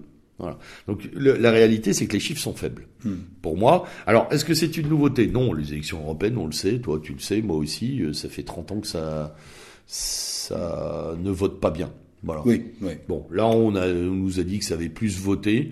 Je pense que on avait tout fait pour que ça finisse en duel. Je pense aussi que Macron a pas trop mal joué. Euh, ça, c'est le deuxième effet stratégique. Et là, je suis d'accord avec la, une partie des analyses sur le fait qu'il a réussi à capitaliser sur le duel et que euh, voilà, il a, il s'est, payé euh, LR. Après, c'est de payer le PS, parce que là, on a quand même des. Oui, on, en parlera dans la partie autopsie, ouais. Mhm. Alors, moi, je vais, avant de, de passer aux, différents partis et de dire ce qu'on en pense. Euh, ouais. bon, je voudrais commencer par ma journée du 2 juin. Alors, ah oui. Ma journée du 2 juin, donc je rappelle, les élections européennes ont eu lieu le, le 26 mai. Et euh, je vais donc vous parler de ma euh, journée du 2 juin à moi. le 2 juin, je lisais un polar et je me baladais entre Glasgow, Leeds et Londres et à un moment j'en ai eu marre et je suis allé sur les réseaux sociaux et j'ai aperçu que euh, Madame euh, Marion Maréchal euh, prenait la parole à 18h sur LCI. Donc, oui, j'ai dit j'arrête juin pour les élections, je pense. Oui, non, mais c'était. Donc j'arrête tout et, euh, et, je me dis, je vais écouter Marion, euh, Jeanne d'Arc et, et, Evita Perron sont de retour, je peux quand même euh, ah sacrifier un peu de mon temps. Et euh, j'écoute donc Marion pendant cette heure, et, et je vois cet éternel plaidoyer pour l'union de la droite, dont on dira ce qu'on pense un peu plus tard, mais et, et j'étais étonné parce que tout le monde a trouvé cette prestation magnifique, etc. Et donc, comme moi, je l'avais pas trouvé particulièrement magnifique, pour être très franc, euh, je vais réécouter. Parce que je me suis dit, c'est moi, c'est de ma faute, puisque, puisque sur boulevard Voltaire, tout le monde euh, disait... La conscience professionnelle euh, t'honore. Ah oui, oui, j'ai réécouté Marion. Alors, il est vrai que Marion dit quelques vérités euh, évidente hein, sur. Oui, mais ça c'est l'emballage. Oui, ça c'est sur le civilisationnel. Moi, j'ai pas de problème avec ce qu'elle dit, bien sûr, mais sur le reste, un peu plus, en particulier au niveau économique. Donc voilà, je, je passe ma début de soirée avec Marion et hop, mon Dieu, France 2, Anne-Sophie Lapix, que je ne regarde jamais, mais là j'ai regardé pour voir Vauquier. Et je me suis dit, mais c'est avec ces gens-là ou ces prototypes de ces gens-là que la dame d'avant, elle veut que je fusionne euh, Donc voilà, donc je me tape Vauquier. Et puis comme j'en avais un peu marre et j'avais envie d'un peu d'intelligence, euh, bah, j'ai été écouter Michel Drac. Oui, ça fait du bien. j'ai écouté Michel Drac, c'est pour me remonter un peu le moral. Euh, et donc j'ai réécouté son émission que je conseille à beaucoup, même si elle est un peu datée maintenant évidemment, sur la présentation des programmes des différentes listes, et puis aussi son débriefing des élections européennes. même si je ne suis pas d'accord avec tout, au moins Michel a cette ce, souci extrêmement simple de clarifier les choses et de dire, pour me prononcer pour une élection de cette nature, il faut que les candidats insistent sur deux points, qui sont l'immigration et l'euro. Et rien que ça, moi, ça me va bien. Ah oui, bah on je n'ai pas tiré exactement les mêmes conclusions que lui, mais euh, je, je considère qu'effectivement, ce sont les deux points cardinaux sur lesquels nous devons de réfléchir et d'agir, tant qu'à faire. Exactement. Reprendre un titre euh, des, amis d'amis, d'amis célèbres. Voilà. Donc effectivement, oui, on a on a cette euh, question des, de la programmatique hmm. totalement absente. Encore une fois, euh, les propositions de la République en marche, c'est la feuille de route de l'Union européenne. Oui. Voilà, Ils ont même pas besoin d'écrire de, de, programme. De toute façon, on peut le trouver sur le site officiel de l'Union. Et puis les autres, effectivement, les autres, euh, bobos, hein. Oui. Parce que euh, euh, il y a quand même des gens qui sont partis avec l'eau du bain, là. On a le, constat intéressant que je fais, enfin intéressant que je trouve intéressant, c'est quand même ce que j'appelle, et c'est pas c'est pas de moi cette expression, je l'ai trouvé sur internet et je l'ai trouvé très bonne, le greenwashing, hein, c'est-à-dire mmh, mmh, mmh. cette espèce là aussi d'injonction euh, impérieuse du climat. D'ailleurs, sur fond de culpabilité générale, puisque de toute façon, euh, depuis maintenant 60 ans, on crée des générations de coupables dans nos pays. Et donc là, nous sommes maintenant donc coupables de la pollution. Je rappelle quand même que cette pollution euh, aujourd'hui est à 90% l'œuvre de l'Afrique et de l'Asie. Euh, et pas de, notre fait, notamment celle des océans, celle des fleuves, celle de l'atmosphère. Euh, merci la Chine, l'Inde et compagnie. Euh, et donc euh, la petite, la petite, tu parlais tout à l'heure d'Evita Perron, la petite passionnariat qui me fait plus penser à Rosa Luxembourg, Greta Thunberg mm, mm. et son matraquage permanent tous les vendredis, ça a bien marché. Mm, et ça a bien marché à mon avis parce que l'écologie est bien plus libéralo-compatible que les populismes nationaux, même si ceci, sur cela il y a beaucoup à redire.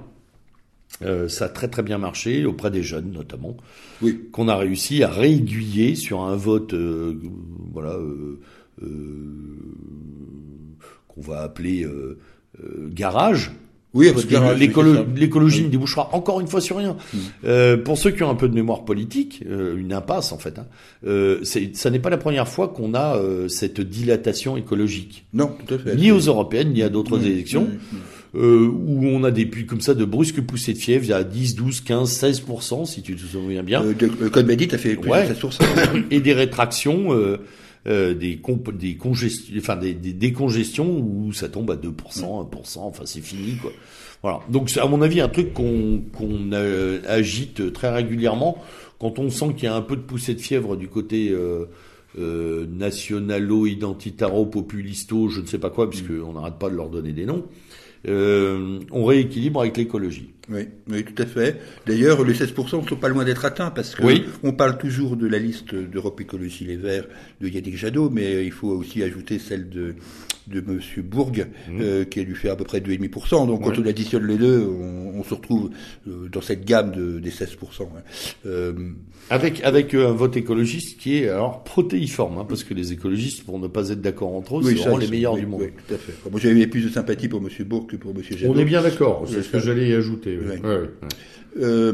alors, la présentation des résultats est intéressante par les médias parce qu'en fait, si on prend stricto sensu les résultats, je suis désolé, mais le Rassemblement national a gagné les élections.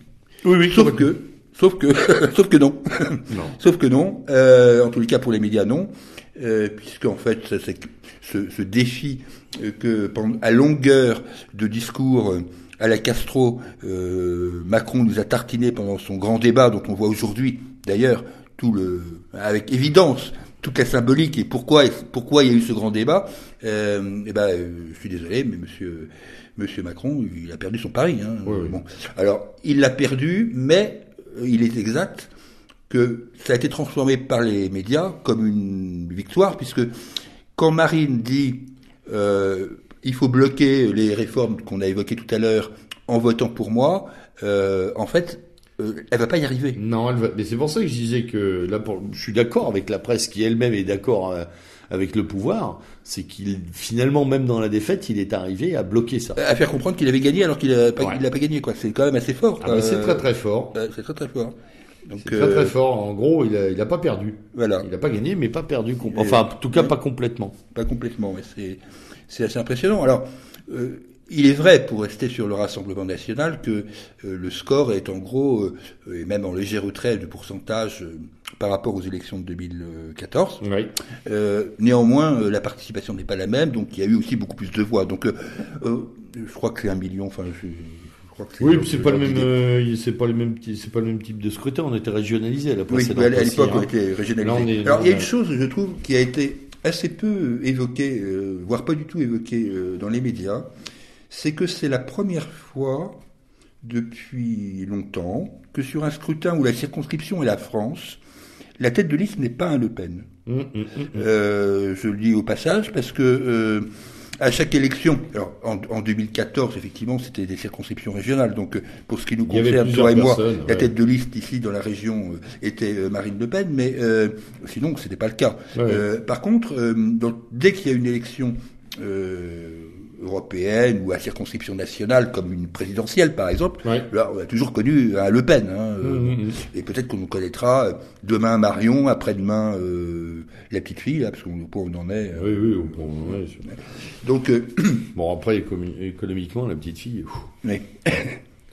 enfin bon, donc, euh, donc quand même, alors il faut souligner quand même, moi je trouve, enfin, ce serait injuste, la performance de Jordan Bardella qui, euh, dans, ses- dans les débats, euh, ne s'est pas euh, démonté, a été plutôt euh, pugnace, euh, a renvoyé dans les cordes euh, à maintes reprises ses interlocuteurs, à commencer par notre ami Cohen, Ouais. Euh, et donc je trouve qu'il a fait une campagne euh, à la hauteur. euh, Surprenante, d'ailleurs. Oui, oui, tout à fait surprenante. Hein, euh, Parce que parce que on est on s'habitue en fait finalement tellement à ce que le RN ne nous propose pas grand chose Oui. en fait à nous mettre sous la dent. En fait, très honnête, hein, que là on avait au moins un peu de matière à regarder. Oui, tout à fait. Et, on- et à chaque fois, on se demandait mais comment il va s'en tirer face à des. Oui, il y avait une, une histoire de challenge, Oui, bien oui. entendu. Ouais. Et derrière, il y avait une démonstration quand même d'une capacité, une capacité politique qui est pas inintéressante. Alors bon, après, euh, on peut on peut discuter des évolutions euh, du RN. euh, moi, j'ai un petit problème par rapport à l'évolution par rapport à l'euro, mais au-delà de ça, euh, au-delà de ça, je trouve que Bardella a fait une belle a fait une belle campagne. Alors, évidemment, euh, le point focal de cette affaire, ce sont les autopsies. Oui. Les autopsies, donc, à commencer évidemment par euh, l'autopsie des Républicains. Euh, l'autopsie des Républicains euh, qui montre leur vrai visage. Je trouve que c'est Alors, si tu te souviens, avant qu'on attaque ça, on avait, il y a longtemps, dans les tout premiers euh, revues et corrigés ici, on avait expliqué que le, le PS avait été euh, lessivé par la présidentielle et que les LR étaient en mort lente. Oui, oui, Voilà. oui. Et bon, je dis pas qu'on a été devant, mais effectivement, c'est ce que c'est ce qu'on voit à l'heure actuelle. Il n'y a plus rien. Il n'y a plus rien, ouais. Il y a plus Alors vas-y, oui, tu disais. Non, non, mais je, je, je prends acte de alors, cette fameuse lettre des 72 maires que, cer- que d'aucuns ont comparé aux 72 vierges d'ailleurs. Je trouve ça assez drôle, vraiment. Euh, donc, Effarouché.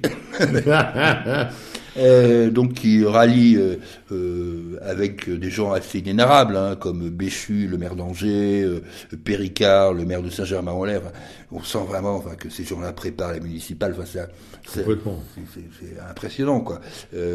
Et puis, la, la- comment dire, la, la, la chute, euh, la chute des LR qui se concrétise euh, il y a quelques heures par la démission euh, de la présidente du groupe d'opposition à la mairie de Paris, euh, qui décide de quitter les Républicains, Madame Berthoud. oui. Donc ah, c'est quand même très fort, quoi. Et là, là, on voit la décomposition totale d'une droite qui n'a plus rien à dire. Alors, je, je, prends un exemple. Monsieur Michel Péric, Michel Péricard. Comme quoi, il y a des lapsus, c'était son mhm. père, Michel Péricard. C'est les dynasties bourgeoises. Oui, c'est les dynasties de province, notabilité. Euh. Donc, euh, monsieur Arnaud Péricard, je crois que c'est son prénom, euh, qui est le maire de Saint-Germain-en-Laye, explique au micro de RTL pourquoi il rallie Macron, et il dit, en gros, bah, Macron, il fait une politique de droite en termes d'économie, donc voilà. Et puis, l'intervieweuse, lui dit mais euh, peut-être qu'au niveau sociétal, euh, sur la PMA, la GPA, euh, vous auriez des divergences. Et en gros, il dit bon, ouais, c'est des trucs sur lesquels je me réserve de me prononcer à ce moment-là. En gros, c'est un truc futile, quoi, la PMA, la GPA pour ces gens-là. Donc cette fameuse droite des valeurs, hein, la droite des valeurs, on voit où elles sont les valeurs. Elles sont cotées en bourse, mais certainement pas euh, euh, oui, oui c'est la droite des valeurs bourgeoises, euh, des valeurs mobilières et immobilières. Exactement, exactement. Et, d'ailleurs, les, comme je rappelle que et voilà avait écrit des choses sur le fait que les valeurs ne valent que ce qu'on leur prête durant une époque. Hein. Mm. Et ça démontre bien que ces gens-là n'ont plus aucun principe de mm. droite voie. Je parle même pas de l'hémiplégie dans laquelle ils sont, je parle simplement de la droite voie, c'est-à-dire de la verticalité de la droite. Voilà. Et ça serait donc avec les, avec les résidus de ces épigones qu'il faudrait que, euh, à un moment ou l'autre, le mouvement national trouve un accord. Hors les murs ou dans les murs. dans les murs. parce que ça, la droite dans le mur, euh, la, droite hors les murs, c'est devenu la droite dans le mur. Hein. Bon, voilà, moi je préfère de loin la stratégie populiste, vraiment. Euh, même si je connais ses failles aussi. Hein. Bien sûr, bien sûr, bien sûr. Tiens, d'ailleurs, en parlant de failles, il y en a une grosse là avec LFI. Hein. Ah, et la grosse faille avec. Mais on l'avait déjà. Euh, ah oui, oui. là, on a, là, on peut se prévaloir du titre de Madame Soleil. on n'est pas les seuls. Non, on n'est pas mais les on, seuls. on avait expliqué qu'il y avait du rififi à LFI. Oui. Et des dissensions terribles. Bon, bah voilà, euh, je crois que les électeurs l'ont bien compris aussi, la plupart. Hein. Oui, les électeurs l'ont bien compris. Euh, bon, là, il faut saluer euh, aussi, euh, j'en profite pour saluer le, le numéro d'éléments et non pas la prise de parole à Chirut Elkrief de, de Cotarac qui avait, qui avait donné un peu le ton à ce qui se passe en ce moment. Finalement, bien hein, sûr, complètement. mais le, le, problème de LFI est certainement au moins aussi grave que celui des Républicains. Oui. Euh, parce qu'il y a un gros problème maintenant qui se pose de leadership, euh, tout simplement. Ah bah, il est sacrément remis en cause, le père Méluche, là. Exactement, il est très très gravement remis en cause. et je pense que il y en a qui ont les dents qui rayent le parquet. Je pense à Autain et compagnie. Oui, tout à fait. Autain, euh, Garrido qui prend, qui s'y met aussi. Et euh, je pense que le coup, le coup le plus rude euh, qui a été asséné euh, est la démission de Charles Girard. Alors Charles Girard, ça ne dit peut-être pas grand-chose à tout le monde, mais euh, c'est euh, la jeune femme qui, euh, qui était la responsable du programme de LFI à l'élection présidentielle, qui était la grande coordinatrice du Une des inspiratrices de cette ligne ni gauche ni droite d'ailleurs. Tout à fait. Et, et, par ailleurs, et là c'est le coup est très très dur pour Mélenchon, c'était la compagne de François Delapierre, François Delapierre euh, qui est décédé donc d'un cancer il y a quelques années mmh. et qui était le fils spirituel de Mélenchon. Complètement. donc là je crois que le coup est rude pour Mélenchon. Au moment où on parle, il n'a toujours pas pris la parole depuis donc les élections européennes. Il nous habitue d'ailleurs à ça et c'est pas la première fois. Tu, tu, te souviens après les présidentielles, oui. il a mis je sais pas un, temps effroyable avant de prendre la parole. On aurait dit qu'il sortait d'ailleurs d'un HP, hein, d'un mm, hôpital psychiatrique. Il était complètement tremblant et défait. Euh, ça montre, et là, c'est tout à son désavantage aussi, parce que ça montre aussi une terrible faiblesse psychologique en cas de coup dur. Il résiste très mal, cet homme. C'est assez curieux, oui. C'est assez curieux compte tenu de ses postures habituelles. Caractère tribun, ultra agressif, euh, à rangueur revanchard. En fait, euh, voilà, c'est... Euh, euh, enfin c'est un peu le, crustacé quoi, dur à l'extérieur, mou à l'intérieur. Hein. On, en avait eu un peu un, symbole lors de sa fameuse rencontre avec Macron euh, dans ce restaurant marseillais. à Marseille, où, il où il avait euh, ouais, bafouillé plate-bande et compagnie. Là. Oh là là. Ouais, je l'ai traité de xénophobe, mais j'en pensais pas un mot quoi, en gros pour faire rapide. C'est à peu près ça. et donc non, c'est intéressant de voir. Ah ouais, non. Et là, là, là, c'est bien plus qu'un revers électoral, c'est une déstructuration euh, organique, euh, avec des dissensions et des courants. Je pense à 5 étoiles en Italie, euh, qui est complètement dans un autre registre, mais où les dissensions entre courants vont avoir raison du mouvement, probablement là aussi, tu vois. Et j'ai l'impression que les filles risquent de se disloquer avant les municipales. Hein. C'est fort possible. Bon, d'un autre côté, moi, dans la petite commune où j'habite, à la base, je suis pas sûr que ce soit partout les dislocations entre les, par exemple, les gens du, de la France insoumise et euh, le Parti communiste. Moi, j'ai vu, ah euh, j'ai vu euh, les gens de la France insoumise coller simultanément des affiches pour Manon Aubry et pour Yann Brossa. Hein. Bien sûr. donc, mais à partir du moment où il n'y a plus de leadership, d'une personnalité quand même tout à fait forte, très forte, qui est celle de Mélenchon, là, il... difficile de maintenir cette synergie très, très dur. qui était déjà chancelante et abîmée. Ouais. Admettons par exemple que, euh, je sais pas, euh, ou Jean-Marie Le Pen euh, à l'époque ou Marine aujourd'hui décide d'arrêter les frais, je ne sais pas ce qui resterait par ailleurs du, front de l'époque. Et ça aussi c'est une faiblesse. et ça c'est une faiblesse. C'est une faiblesse de tous ces systèmes qui ne tiennent que sur des personnalités et pas, et pas sur une, une structuration réelle alors il y a un bloc militant à chaque fois hein, qui met en oui, mais qui, se lasse, hein, ouais, qui, se lasse. Et, là c'est valable dans les deux camps. Hein. Ouais, mais pour Moi, les, pour, hein. ouais, pour LFI c'est impressionnant la, la, rapidité avec laquelle tout le monde s'est lassé d'ailleurs. Électoralement ça a été très très rapide. Euh, la presse commence à comprendre effectivement qu'il n'y a pas qu'une France insoumise, qu'il y a plusieurs groupes. Hmm. Et euh, effectivement que euh, les, les, les pro-indigénats républicains, les gens de la stratégie ni gauche ni droite, de la stratégie de la seconde gauche, n'ont pratiquement rien en commun. Mmh. Et jouent chacun des cartes euh, très individualistes et très personnelles en termes de parcours politique. Mmh. Ça, là-dessus, il n'y a pas de souci. Alors, le PS en PLS, Hein, parce que là, c'est fini. Oui, là, le PS en PLS. Euh, enfin, le PS, c'est scorie, quoi. Oui. Euh, Amon. Ah, Amon, Amon, c'est fini. bon, je crois. Enfin, ce que j'ai compris, il se met en retrait de la vie politique. Faut ah oui, oui, bah faut connaître que bon là. Déjà, il va falloir qu'il paye des factures. Oui. Parce que là, il n'a pas, les moyens. il a pas les moyens. Comme euh, bon, Dieu soit loué pour lui, c'est pas le cas pour Nicolas Dupont-Aignan, mais ça aurait, c'est pas passé loin non plus. Quoi. Ouais, puis lui aussi a montré ses limites euh, sur un certain nombre de points.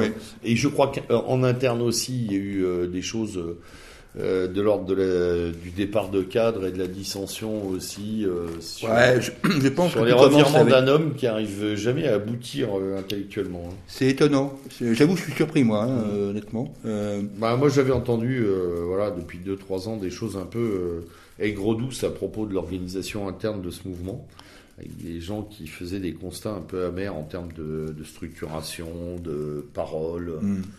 de liberté intellectuelle.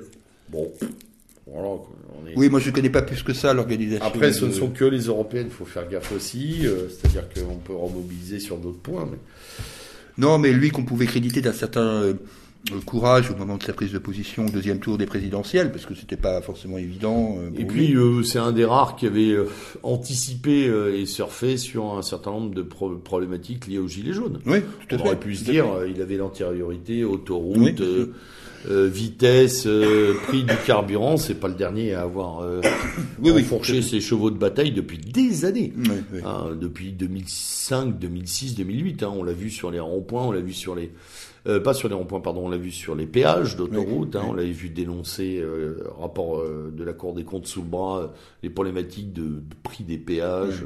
il avait vachement anticipé. Hein. Le rapport de la Cour des comptes de 2008 restait sans effet d'ailleurs, qui disait 40% des sommes perçues, on ne savait pas où elles allaient dans les consortiums autoroutiers. C'est quand même grandiose. Mais là, il est parti en vrille bon, je ne connais pas les détails évidemment, mais avec euh, Emmanuel Gave et euh, mm. Charles Gave, mm. puis ensuite avec euh, Jean-Dominique Poisson. Enfin, c'est assez étonnant, quoi. Mm. Je suis assez surpris. Encore une fois, c'est la droite dans le mur, hein, sur ce plan-là. ouais, les amoureux de la France. bon, bah, moi je veux bien. Mais... Cette guerre de, de quéquette un peu, c'est moi qui, qui suis le plus amoureux de l'autre, etc. Ça n'a fait que, ça n'a fait que, voilà ça n'a fait que tirer la couverture vers le bas sur le plan électoral. Euh, tu voudrais dire un mot sur, euh, sur euh, Vauclin et... Bah, juste avant Vauclin, j'avais, je voulais dire juste euh, revenir un petit peu sur cette écologie compatible à la Jadot, parce que on s'est beaucoup amusé à, dans la presse française à dire, bah voilà, il y a un vrai courant écologique en France qui est pas mort. Euh, J'invite les auditeurs à relire les déclarations de ces dernières années de Jadot. Mm. C'est de l'écolo-libéralisme. Euh, ou du libéralo, euh, je sais pas quoi, environnementalisme, on peut dire. C'est déjà une hybridation, c'est pas du tout une victoire pour la planète. Hein. Mm. Ah non. Et puis, euh, et puis à ceux qui croyaient qu'on était déjà dans la phase de recomposition, on l'a dit il y a deux secondes, enfin il y a quelques minutes, mais je pense qu'on est pas encore dans la recomposition, la recomposition politique euh, en France. D'ailleurs, les journaux sont tout à fait empressés de dire voilà, ça y est, c'est la recompo, il y a des choses qui s'en vont. Non, non, on est en continue à être dans la décompo. C'est mmh. pas totalement mmh. fini. Mmh. Et moi, je pense que le RN devrait se méfier des prochaines échéances. Ça pourrait être lui le suivant. Il faire, faut faire très attention parce qu'une absence de discours pourrait définitivement orienter les gens euh, tous azimuts. Oui, oui. Il faut faire très attention. À oui, et puis il faudrait qu'il fasse attention à ce qui se passe du côté de d'Éric Zemmour, peut-être aussi. Mmh. Hein oui, de plein de gens. Toujours pareil. Alors, pour, euh, on, va, on, va, on va terminer cet épisode franco-français sur la liste de reconquête. De, du bah oui, je voulais t'exprimer là-dessus parce que bah, tu as Vincent Roclin que j'ai interviewé la veille des élections, mmh. avant veille. Euh, pour saluer, euh, pour saluer euh, son son action et sa campagne qui, a, qui, a été faite quasiment sans moyens et par et par on va dire le truchement d'une toute petite organisation militante et de gens très dévoués bénévolement. Alors, au résultat, on peut on peut dire bon ou mauvais résultat les résultats sont ce qu'ils sont. Il y a 4000 et quelques voix. Ça nous permet de nous compter chez les radicaux. On peut en rire ou en pleurer. Je n'ai pas dit que tous les radicaux avaient voté pour, euh, pour. Il faut arrêter. Il y a beaucoup de gens qui ont voté ailleurs ou qui se sont abstenus euh, aussi de voter. Bon, moi, ce que je vois, c'est qu'il n'y a pas de vote futile et il n'y a pas de vote utile. Il y a des votes qui servent notre cause. Et euh, dans ce cadre-là, Vincent Vauclin a fait œuvre de, on va dire, de porte-parole et de témoignage du grand remplacement, de l'immigration massive et des problématiques bruxelloises, notamment celle de l'euro. Voilà. Est-ce qu'il a été entendu? Bah écoutez, déjà plus que la plupart du temps, le RN ne le fait sur ces sujets-là. Peut-être parce que justement c'était un ovni ou les gens l'ont pris comme tel. En tout cas, il a eu le mérite de le faire. Je ne suis pas complètement sûr que l'action politique à ce stade-là soit totalement intéressante. Euh, il nous a expliqué que c'était un galop d'essai en vue d'autres élections qui sont plus probantes pour les petites formations de type euh, municipales qui peuvent être très intéressantes. Euh, moi, j'ai toujours pensé que le municipalisme était une catégorie que les, radicaux ne devaient jamais abandonner. On va voir. En tout cas, euh, euh, pas de traquenard, pas de mésalliance, pas de ralliement, pas de voilà quelque chose de simple d'audible et de clair, et ça fait pas de mal dans le paysage politique, même si ça ne rapporte évidemment en termes de chiffres rien. Mais je crois qu'il n'y a pas beaucoup de démocrates de l'autre côté du micro, donc on n'en est pas à compter les voix. Voilà. Hmm. mais plutôt l'importance d'un message qui est passé. c'est ce que je pense de cette affaire-là. Oui, moi, je salue son, son travail. Moi, mon, mon, petit, euh, mon petit regret, qui n'est en aucun cas une critique, c'est que euh, tout ça est arrivé un peu tard, euh, tardivement. ce qui est normal vu l'infrastructure. Parce que il y a des endroits où je pense que la liste aurait pu faire plus de présence, ne serait-ce que physique, hmm. sur les panneaux d'affichage, des trucs de bête hein, euh, de, militants de base, euh, et que malheureusement tout ça n'a pas pu être préparé euh, comme cela l'aurait dû aurait pu l'être, je pense. Pourquoi pas derrière Mais tu sais après c'est, dans nos, quelqu'un une critique. Hein. Dans nos milieux, malheureusement, quand il y, a un qui fait quelque chose, tout le monde s'empresse de de, de le passer à la lessiveuse avant de lui demander s'il a besoin d'un coup de main. donc c'est toujours le, moi ça va toujours euh, intéresser cette espèce de dimorphisme entre l'abnégation de façade et la critique euh, d'alcôve. Hum, hum. Voilà donc qui il est, pour qui il se prend et pourquoi lui, etc., etc. C'est ce que je lui ai posé d'ailleurs dans l'entretien. je lui ai dit voilà, il a essuyé les plâtres sur les réseaux sociaux de la part de gens qui sont très actifs au bout d'un clavier. Bon, si les mecs avaient tous euh, téléchargé un tract euh, en A4 sur leur photocopieuse et avaient été le coller, ne serait-ce que dans leur ville, ça aurait peut-être aidé un peu. Enfin, Oui. Bref, c'est pas très grave. Mais effectivement, bon, euh, je crois que c'est vraiment euh, un galop d'essai. Oui, c'est Voilà, il y a de d'essai. l'impréparation, il y a du tardif, il y a plein d'autres choses. C'est vrai qu'on en a entendu parler très peu de temps avant. Oui, mais j'étais d'autant plus euh, euh, pas vexé, parce que c'est pas le terme, hein, mais étonné, c'est que euh, cette liste est- était quand même pas mal basée en Normandie, Ouais. une région que je connais bien, que j'ai découvert que certains des colistiers euh, étaient euh, des gens que je connaissais, que- voilà, euh, dans une autre formation politique euh, par ailleurs. Euh, donc, donc voilà, c'est un peu, c'est un petit peu dommage, voilà, c'est tout. Maintenant, ça n'est- je pense, une- si ça n'est que le début, ça me va bien. Voilà, il y avait peut-être un bout de stratégie qui consistait justement peut-être aussi à garder sous le coup Oui, de, oui. Il y a un Coup petit de- effet de surprise Oui, ou de, de présentiel. Bon, on verra bien. En tout cas, euh, voilà, c'était un truc intéressant et c'était la seule chose qui m'est amusé dans, euh, pour le dire dans cette campagne. Voilà. Un Alors, petit- bon, un petit mot sur les, les, les animalistes, parce que bon, 2,5%, bah oui, on peut pas ne pas oui, en parler. j'en- ai un de petit mot sous forme de coup de gueule, mais je te laisse euh, la, la primeur de. de- Non, non, non, non, mais juste pour dire que bon, euh, il y a 2,5% des gens qui, qui ont fait un choix, euh, comment dire, euh, peut-être plus de contestation qu'autre chose d'ailleurs. Je- bon, à part que moi j'aime bien les chiens. hein, tous les- aussi, j'aime bien les animaux, hein. J'aime bien les chiens et les chats. j'ai un gros Euh, toutou bon. aussi. Euh, voilà. euh, là, c'est là qu'on a vu apparaître cette avocate bordelaise, donc Madame Tui, euh, Mhm. voilà, qui. Bon, euh, j'aimerais bien quand même que les gens qui ont voté euh, pour cette liste euh, s'expriment.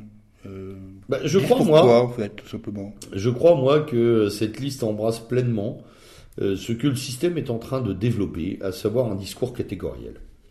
Euh, je mets euh, volontairement, d'ailleurs, euh, cette liste en parallèle du Parti euh, républicain des musulmans de France ou du Parti Euh, oui, démocratique. oui, ou j'oublie du DMF, ouais. oui, voilà. Euh, Macron, euh, en bon banquier qu'il est et en bon stratège qu'il est, ne, ne s'adresse qu'à des groupes en France, qu'à des Oui. catégories, Oui, qu'à des communautés. Il fait du marketing. Et le marketing, on sait très bien, c'est fondé sur le séquentiel et le ciblage. Donc, euh, euh, je trouve que l'émergence de ces partis résonne en fait euh, en bonne intelligence avec le discours. C'est-à-dire que les gens ont mordu à l'hameçon et se sont dit je vais faire de ma revendication catégorielle ou spéciale ou spéciste ou, ou comme on veut euh, une revendication d'ordre général. Mm. Et plus il y aura de ces partis, plus le vote va s'émietter. Mm. Voilà. Parce que s'il y a un parti animaliste, il peut demain y avoir euh, des partis, euh, j'en sais rien moi, pour le patrimoine, hein, euh, Oui. le parti de la défense des vieilles maisons, Oui. pourquoi pas. Il peut y avoir le Ah bah, parti. t'as des- eu chasse, pêche, nature Voilà. tradition oui, à oui, mais à euh, l'époque ils étaient euh, grand spectre. Oui. Voilà. Euh, là, il pourrait y avoir un parti pour les arbres, un parti pour les vieilles maisons, un parti pour euh, l'agriculture non extensive, etc., etc. On peut en faire plein. Oui, et à chaque fois qu'on en fait, on subdivise. Et on a une société morcelée euh, où tout le monde d'ailleurs revendique contre tout le monde et c'est parfait pour gouverner. hein. Moi, j'oublie pas que c'est parfait. Et après, la deuxième, euh, le deuxième relevé que je fais par rapport au parti animaliste, c'est de voir qu'il y a beaucoup de gens euh, capables de s'émouvoir euh, de la cause animale, à laquelle je souscris fondamentalement en tant qu'amoureux des animaux, et puis moi aussi euh, euh, possesseur de plusieurs animaux, ça me gêne absolument pas.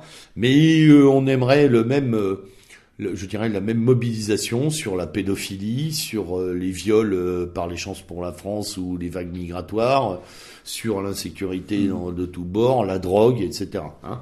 Alors c'est beau, les, je crois que c'est, tu sais quoi, c'est l'effet d'hypertrophie sur les réseaux sociaux avec ces vidéos de petits chats et de petits chiens. Là aussi c'est pareil, c'est un peu comme la, comme Greta Thunberg là. On a le choix entre la passionnariat euh, de la conscience verte ou euh, les petits chats et les petits chiens. Super. Moi j'appelle ça des votes euh, complètement garage. Oui, Euh, oui, clairement. oui. du contingentement. Et là aussi, les réseaux sociaux résonnent euh, dans l'électorat, c'est-à-dire que sur les réseaux sociaux, il y a des groupes, c'est un grand zoo, hein, avec des groupes qui ont des affinités comme ça, et on les voit maintenant se manifester dans le champ politique.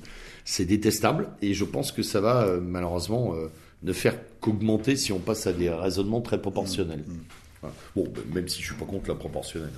Hein. Voilà mon idée là-dessus. Alors, euh, on va élargir le spectre. On va élargir le spectre, L'Union oui. européenne, L'Union européenne. avec Parce des résultats croisés un peu partout. Alors, ce qui est d'ailleurs assez drôle, euh, puisque nous parlons de la presse ici, c'est que finalement, ils n'ont pas dit grand-chose sur les autres pays européens. Non, si ce n'est que la vague populiste attendue. C'est toujours pareil, hein, on survend le populisme pour dire ensuite qu'il n'a pas si bien marché. Oui, voilà. Et euh, mais euh, moi j'ai eu beaucoup de mal, par exemple, à connaître les résultats définitifs au Royaume-Uni. Mais en Pologne. Et en Pologne. Compliqué, par exemple. Très très compliqué. Et même il y a des pays là, quand on va sur Wikipédia et qu'on cherche les résultats des élections européennes, la question de base. Hein. tchèque. Voilà, euh, Donc on a le nombre de députés, mais on n'a pas les pourcentages. Euh, c'est assez étonnant. Alors quand même, on arrive à en avoir. Et euh, pour ce qui concerne nos amis d'outre-Manche, bah oui, c'est 30. 31,6% pour le parti de Nigel Farage, donc voilà, et les libéraux démocrates qui jusqu'à présent était un parti euh, médiocre, on va dire, euh, au ah bah, milieu. Euh, totalement atone ces dernières années. En fait, ils ont perdu beaucoup d'influence. Hein. Oui. Et eh ben, ils se retrouvent en deuxième position avec 20,3%. dans un effet remain, on va dire ça comme ça, puisque je pense que globalement, les libéraux démocrates sont favorables. Oui, et puis le fait que le, fait que les travaillistes est vachement déçu quand même. comment il s'appelle Corbyn. Corbyn a beaucoup déçu ces derniers mois. son positionnement sur le Brexit est nul. Euh, il tergiverse, il est entre son aile gauche et son aile droite. Je pense que les gens se sont déportés sur. Euh, ils sont tellement déportés qu'ils ils se retrouvent à 14%. Ouais. Euh... Ce qui est là aussi. Enfin, je veux dire, moi, pour moi, c'est exactement un jadot, quoi. Oui. Les, les Libdem, c'est un effet jadot. Oui. Et bah, les jadots, les jadots locaux, eux, ils ont fait 12. Ce qui fait que, en fait, les conservateurs, qui sont au pouvoir, je le rappelle quand même, sont à 9,10% dans cette élection européenne. Ce qui, évidemment, euh, est une euh, catastrophe pour, euh, pour ce parti euh, qui risque de se voir. oui, mais c'est un peu normal au sens où ils ont à gérer le Brexit. Et donc, euh, voilà, on leur pardonne peu, on leur pardonne peu cette espèce de, de yo-yo permanent sur sortir, pas sortir, mm. vite, pas vite, etc. D'ailleurs, qui coûte la tête de Theresa May. Alors, quand on voit effectivement le score de Nigel Farage au Royaume-Uni, quand on voit celui de la Ligue euh, en Italie, euh, la Ligue est à 34,2%. Ah oui, la Ligue, c'est euh, impressionnant par contre, hein, effectivement. là, on, c'est vrai que nous, avec nos, quand je dis nous, c'est le mouvement national, avec ses 23,4%, on se dit qu'on est quand même un peu en retard. Oui. Hein, un peu en placement. Là, il y a quand même un petit problème. Quoi. La vague, la vague populiste, oui, mais elle n'est pas partout pareille, quoi, visiblement. Alors, restons chez nos amis d'Outre-Rhin bah, la CDU, qui était quand même un parti qui, globalement, en Allemagne, CDU-CSU, hein, était un parti qui, bon gré mal gré, était toujours aux alentours du tiers des votes. Hein, toujours. Euh, 33, 35, euh, suivant. Avec des points en Bavière, plus, voilà. Et ben là, c'est 28-8. Et ils se font euh, courser euh, sévèrement par les Verts, qui sont à 20,5%. D'ailleurs, à ce sujet, euh, j'ai vu qu'il y a eu des sondages post-électoraux pour les prochaines élections euh, législatives en Allemagne, et euh, la CDU et les Verts sont côte à côte. Mmh. Puisque la CDU est taxée avec la CSU hein, de, de 27% et que les Verts montraient ça à 26%, euh, parce que parce que quoi? Parce que la, le SPD s'effondre. Complètement. Le SPD euh, aux élections européennes est à 15%. Dans ce fameux sondage auquel je fais référence, il est taxé de 13%. Bah, il y a un gros problème de leadership au SPD. Hein, Il y a un gros problème, d'autant plus que euh, si ma mémoire est bonne, la jeune femme qui dirigeait le parti, eh ben, elle est partie. Oui, elle est partie du parti. elle est partie du parti. Donc comme ça, c'est réglé. Euh, L'AFD fait un score auquel on l'attendait c'est-à-dire flirtant avec les 11%, c'est 10,97 exactement. Et, et euh, Linke, bah Linke, il est dans la spirale de la France insoumise. Hein, Totalement. Puisque ils même sont, chose. Ils sont à peu près au même niveau. Linke un peu plus faible avec 5,57%. Voilà. J'avais un petit œil aussi sur euh, mes amis grecs. Oui. Euh, parce que bon, euh, compte tenu qu'on en parle à chaque fois, quoi. Bien sûr. Bah, de toute façon, on continuera. Hein, on va essayer de lâcher la glace. Hein. Et la Nouvelle Démocratie, donc qui est le parti dit de droite, est à 33,12%. Et Syriza se prend une branlée, mais une petite branlée. en fait, ils font, ils font quand même 23%. Euh, bon, ils sont au pouvoir, certes, euh, mais ils ont limité la casse, même si dans les élections régionales qui, euh, qui avaient lieu en même temps hein, en Grèce, sur les 13 régions qui composent le territoire grec, 12 sont passés aux mains de la nouvelle démocratie. Donc, mmh. Obdoré, Obdoré enverra des députés au Parlement européen, malgré un score en retrait. ils sont à 4,88. ils sont à peu près au niveau du Parti communiste grec qui est à 5. Sur Obdoré, là, il y a une quelque, enfin, quelque chose que je ne connais pas, que je ne maîtrise pas, c'est l'apparition d'un autre parti euh, souverainiste, on va dire, qui s'appelle la solution grecque, euh, qui a réobtenu euh, 4, quelque chose, euh, lui aussi. Donc, ce ouais, je ne connais pas, il va falloir qu'on s'y penche. Oui, oui je ne connais pas d'infos là-dessus. Euh, visiblement, euh, c'est un peu bizarre cette histoire de solution grecque, d'après. Mais les blogs que j'ai lus étaient des blogs de, de gens de gauche, donc je ne veux pas. Mm. Je veux pas aller plus loin. Bon, alors évidemment, on revient à nos amis italiens. Euh, le, succès euh, considérable de la Ligue est évident. Euh, moi, je ne suis pas mécontent non plus que Fratelli d'Italia ait réussi à rentrer au Parlement européen, ce qui n'était pas le cas de la précédente mandature. Je crois qu'ils envoient cinq députés avec ce score de 6,4%. Berlusconi disparaît. Et Forza Italia euh, étant, ils prennent la tangente républicaine, quoi. Ouais, hein, ouais. La tangente des républicains, puisque ils singent le score avec 8,78%. Euh, et le mouvement 5 étoiles est en très très fort retrait, puisqu'ils sont à 17%, euh, ce qui va forcément poser des problèmes à la coalition gouvernementale à un moment ou l'autre. Faut-il s'en réjouir ou pas? Ça. À voir euh, sur l'évolution, effectivement, des prises de, de puissance. Euh, de nos amis, euh, enfin des, gens de la Ligue, hein, qui, euh, voilà, qui à mon avis pourraient presque à un moment se passer de. Bah, c'est-à-dire que si, si on additionne la Ligue et Fratelli d'Italia, on dépasse les 40% qui sont la barre importante pour les de gestion en Italie. Pour une gestion en Italie. donc c'est pas improbable, hein, c'est pas impossible en tous les cas. Et comme je pense que les, les derniers soubresauts de Forza Italia vont ramener encore du monde euh, à la Ligue. Il y a des chances, oui. Euh, moi, j'étais en Italie récemment, dans une petite ville. Là, il y a, les, enfin, il y a la perme, la perme de la Ligue, quoi. Enfin, mm. dans une ville qui, à mon avis, est plutôt une ville qui est plutôt anciennement du Parti démocrate. Enfin, pas. Donc, la, la, présence est très très forte. Hein.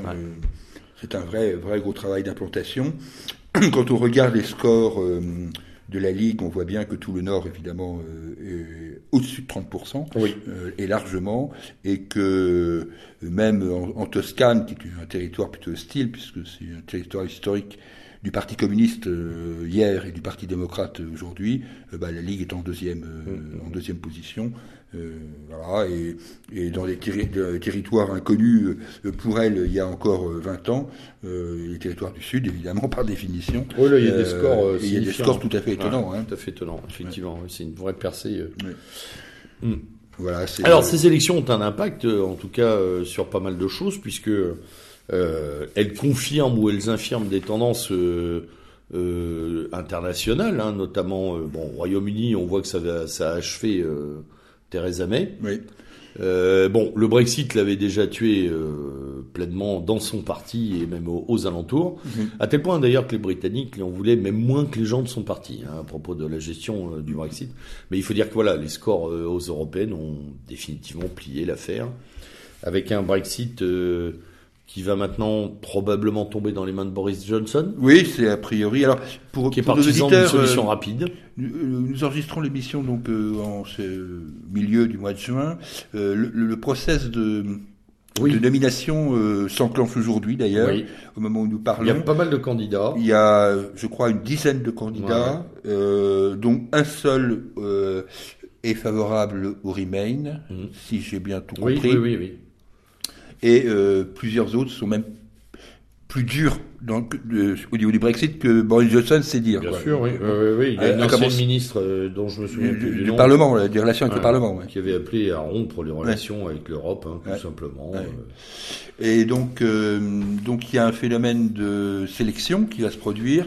les candidats qui auront dépassé les 5% des votes des militants du Parti conservateur iront, auront droit à la deuxième étape et ensuite le sera nommé le chef du Parti conservateur qui sera le euh, qui sera le prochain Premier ministre, mais on voit mal comment euh, la Grande-Bretagne pourrait échapper euh, à de nouvelles élections législatives. Ah bah non, là c'est parti là. Ouais, ouais, Et ça nous donne d'ailleurs encore une fois une leçon de démocratie. C'est-à-dire que effectivement, quand il y a des accords, ils changent. Hein. Oui, oui. C'est une espèce de tradition qui nous échappe. Hein. Oui, ça nous.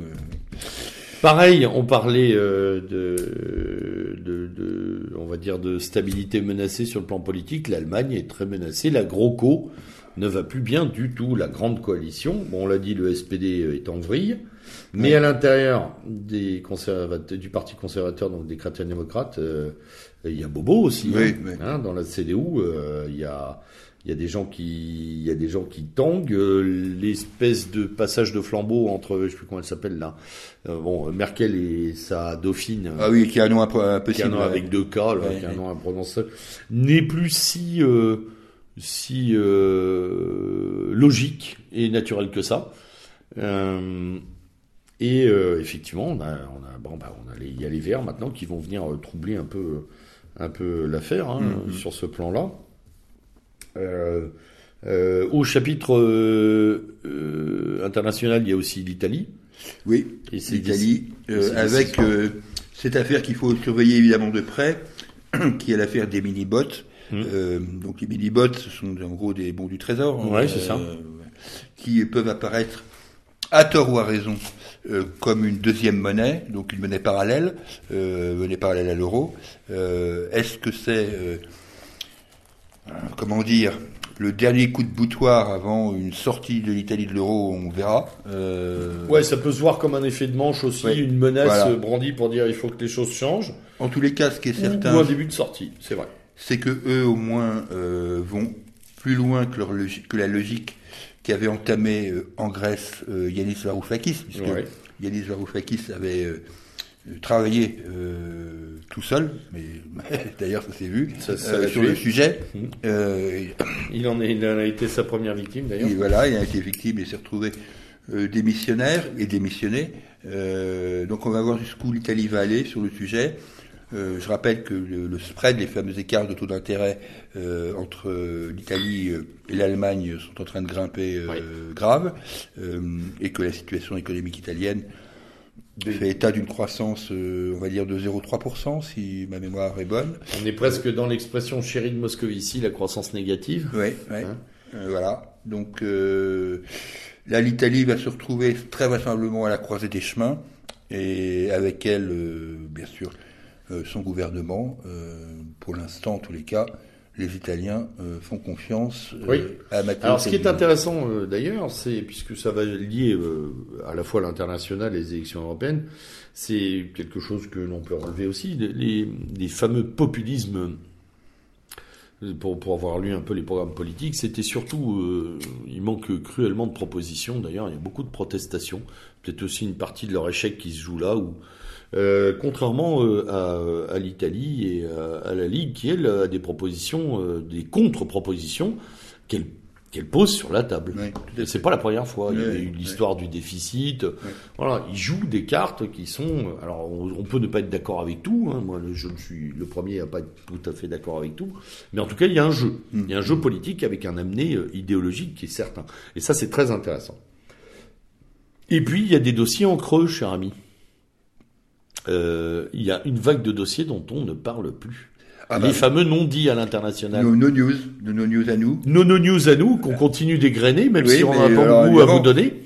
on va pas vous dire grand-chose compte tenu du ah titre. Non. Mais euh, où est passé Monsieur Gado, Guedo, là, euh, euh, l'opposant à, à, Maduro euh, Où bon, est passé bah, le Venezuela, tu veux dire où, Et où est passé le Venezuela tout court voilà. Euh, Où est passé Bachar el-Assad, l'ennemi de la presse française. Oui. Euh, que se passe-t-il en, en, Libye? Euh, Bon, bah, on n'en sait trop rien. A le général Haftar. Voilà, on a le général Haftar, mais personne ne hein. comprend rien à ce qui se passe. Et puis euh, savoir qui est derrière lui, euh, qui est à côté, etc. Les Saoudiens, où sont les Qataris, les frères musulmans. Ouais. On aimerait des explications là-dessus parce ouais. qu'on a des petites, des petites, idées. Heureusement qu'on a des gens qui y vont. Il y avait, paraît-il, un processus de paix en cours au Yémen. euh, Il est, il a disparu. en On ça bombarde toujours euh, aussi Oui, bien, là, euh, oui, voilà. hein. Et avec des armes françaises d'ailleurs, mais Mhm. non, les armes françaises on les livre à l'Arabie Saoudite, mais c'est pas pour euh, C'est- s'en servir. C'est pour planter des choux. Oui, c'est pour planter des choses, c'est pas pour s'en servir. On le sait. Ça c'est Madame Florence Parly hein, qui, Voilà. nous a, Ouais. qui nous a rassurés hein, Ouais. là-dessus. ouais, ouais. Elle, ils, ils nous achètent de l'armement pour, euh, pour, pour, pour jouer au tennis. Oui, ça doit être, ça doit être pour C'est à ça. ça que sert une, c'est c'est à ça que servent des munitions, Ouais, peut-être. euh, des missiles.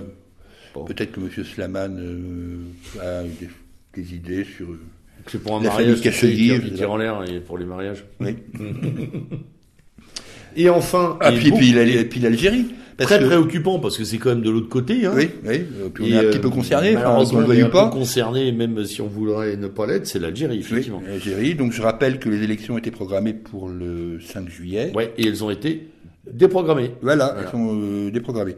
D'ailleurs, faut reconnaître que euh, comment il s'appelait euh, Sifawi là, qui intervient régulièrement sur les Ouais. radios comme opposant officiel de, de la de la dynastie précédente là, Ouais. euh, de Bouteflika, euh, avait annoncé. hein, il faut il faut il faut lui reconnaître ça. Il avait dit que euh, serait fort surpris que les élections se tiennent. Bah évidemment, elles se tiennent pas. Bon, voilà. le processus Donc là aussi, c'est pareil. voilà, à part nous relater que des manifs monstres et, existent et qu'une vigilance de la rue est maintenue sur le processus, on se contente vraiment de peu. Ah oui, oui, c'est vraiment le minimum, minimum. C'est hein. voilà, bon, c'est un peu là aussi c'est un peu la nébuleuse. On aimerait bien des infos. Mhm. Euh, quant à l'Inde, tu voulais dire un petit Oui, mot bah, parce que l'Inde, euh, Parce que c'est jamais que le, le futur premier pays de la planète. Voilà. Quand même, hein, donc faut peut-être pas l'oublier. Et donc le nationaliste hindou, euh, les nationalistes au grand dame de la presse française. au grand dame de la presse française ont été réélus triomphalement. D'ailleurs, moi j'ai eu un petit coup au cœur. euh, Là, je vais faire un petit truc perso, mais en fait j'ai découvert euh, euh, quand, quand je dans, dans mes jeunes années, je, je tirais les, les suppléments à la revue d'histoire du fascisme de François Duprat, donc Oui. je polycopiais quoi. Oui. Et euh, c'est là que j'ai découvert euh, un, un mouvement que, que je ne connaissais absolument pas. Il faut dire que Duprat était euh, enfin, le moindre mouvement nationaliste au Galapagos, il le trouvait. Oui, il était spécialiste Ouais. euh, du décoffrage. Oui, voilà. Donc euh, là, il m'avait sorti le- un truc sur le BJP. Et euh, le BJP qui était inconnu au bataillon, il Complètement. avait un petit homologue qui s'appelle le RSS, si ma mémoire est Ouais, bonne. c'est ça, le RSS, qui était euh, une branche, euh, on va dire, euh, armée, euh, euh, on va dire, milice de rue. Oui, voilà. Toujours Eh ben, très actif d'ailleurs. Hein. Il faut voir les manifs du. Allez-y sur YouTube, vous tapez RSS, vous regardez les rassemblements de, de ces des de ces hindous radicaux et c'est Ah impressionnant. hein. Ouais, c'est impressionnant. Et donc, euh, c'est comme ça que j'ai découvert l'existence du BJP, qui à l'époque ne pesait pas grand-chose. Et aujourd'hui, ils sont au pouvoir, et largement au pouvoir, puisque là, c'est une réélection. C'est pas Ah oui, même si c'est une déception pour la presse occidentale qui dit que voilà, ils masquent par un nationalisme de façade leur peu de réformes économiques, etc. Ouais. Sauf que euh, ils ont un peu de mal, euh, la presse française, avec le parti du Congrès, qui est le principal parti d'opposition, puisque c'est le parti de, Ah, lui de- aussi, de Gandhi. claque. Hein. c'est le parti de Gandhi, hein, euh, Ouais, historique. Et sauf que bon, La publication récente des lettres admiratives de Gandhi à Adolf Hitler, Oui, un peu- un peu refroidit tout le monde, quoi. oui, c'est un peu. Enfin, je rigole parce que, en fait, j'ai lu ces fameuses lettres. Bon, elles sont, euh, elles sont, ce sont des lettres quand même très très diplomatiques. hein. Complètement. Mais bon, euh, aujourd'hui, Enfin, ils même, sont même ça, même. ça, alors, avec une relecture, euh, on sait très bien accusatoire et victimaire permanente, Ouais, même ouais. ça, ça a été pris en, en. Alors, coup de cœur, coup de gueule pour terminer cette émission. Alors, moi, j'en ai, j'en ai deux. Euh, j'en ai un, je récidive, hein, je suis Ouais. désolé, mais décidément, on n'en sort Mais pas. t'as le droit. Eh ben voilà, c'est pour Madame Thiel, encore une fois, Madame Thiel, députée des Républicains en Marche, euh, qui a donné une interview à l'Incorrect, euh, au magazine L'Incorrect, qui ne passe pas pour un journal euh, gauchiste, hein, Non, a priori.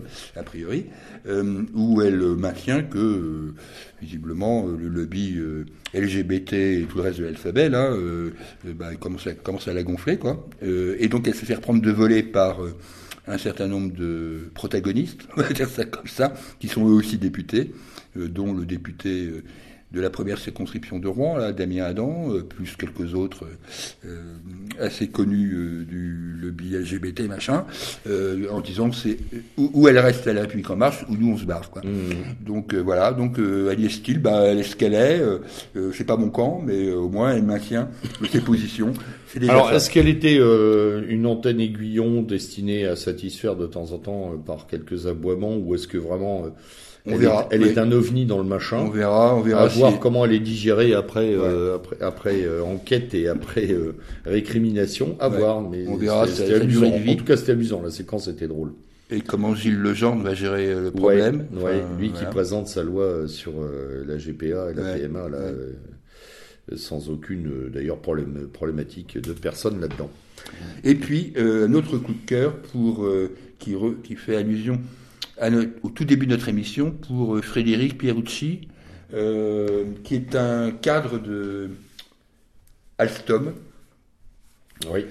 Chez Alstom, il était responsable de la division chaudière, si ma mémoire est bonne, et il a accordé une très longue euh, entrevue euh, sur le Figaro, Vox que je ne vous résumerai pas parce que non, il faut aller la lire. Parce que voilà, il faut aller la lire. puis je me perdrai en complexité sur les différentes turbines nucléaires.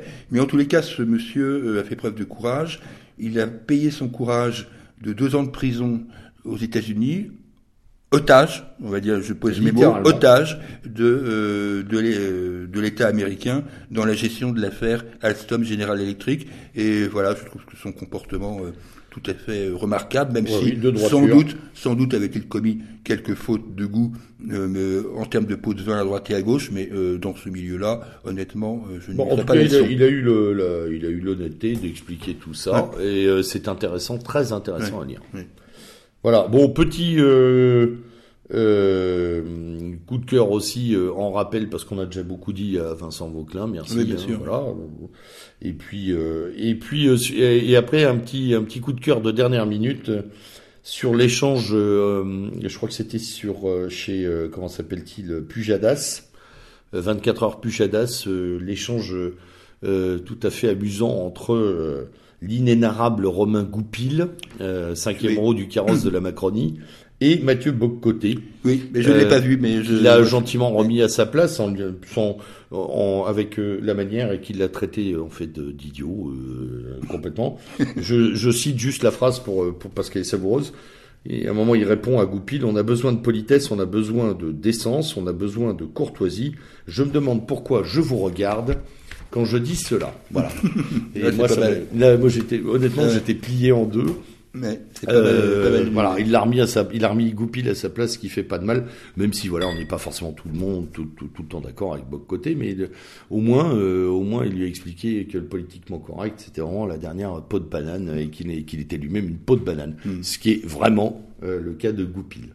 Oh, tiens, puisque tu as une dernière minute, moi aussi alors, j'en ai un petit coup de cœur pour euh, un article que j'ai lu ce matin sur Boulevard Voltaire d'un garçon qui s'appeler Alexis Le et qui, euh, commentant euh, avec pas mal de dérision le, la problématique de l'union de la droite, résume quand même assez bien le sujet en disant ce qui manque à la droite quand même, c'est du courage.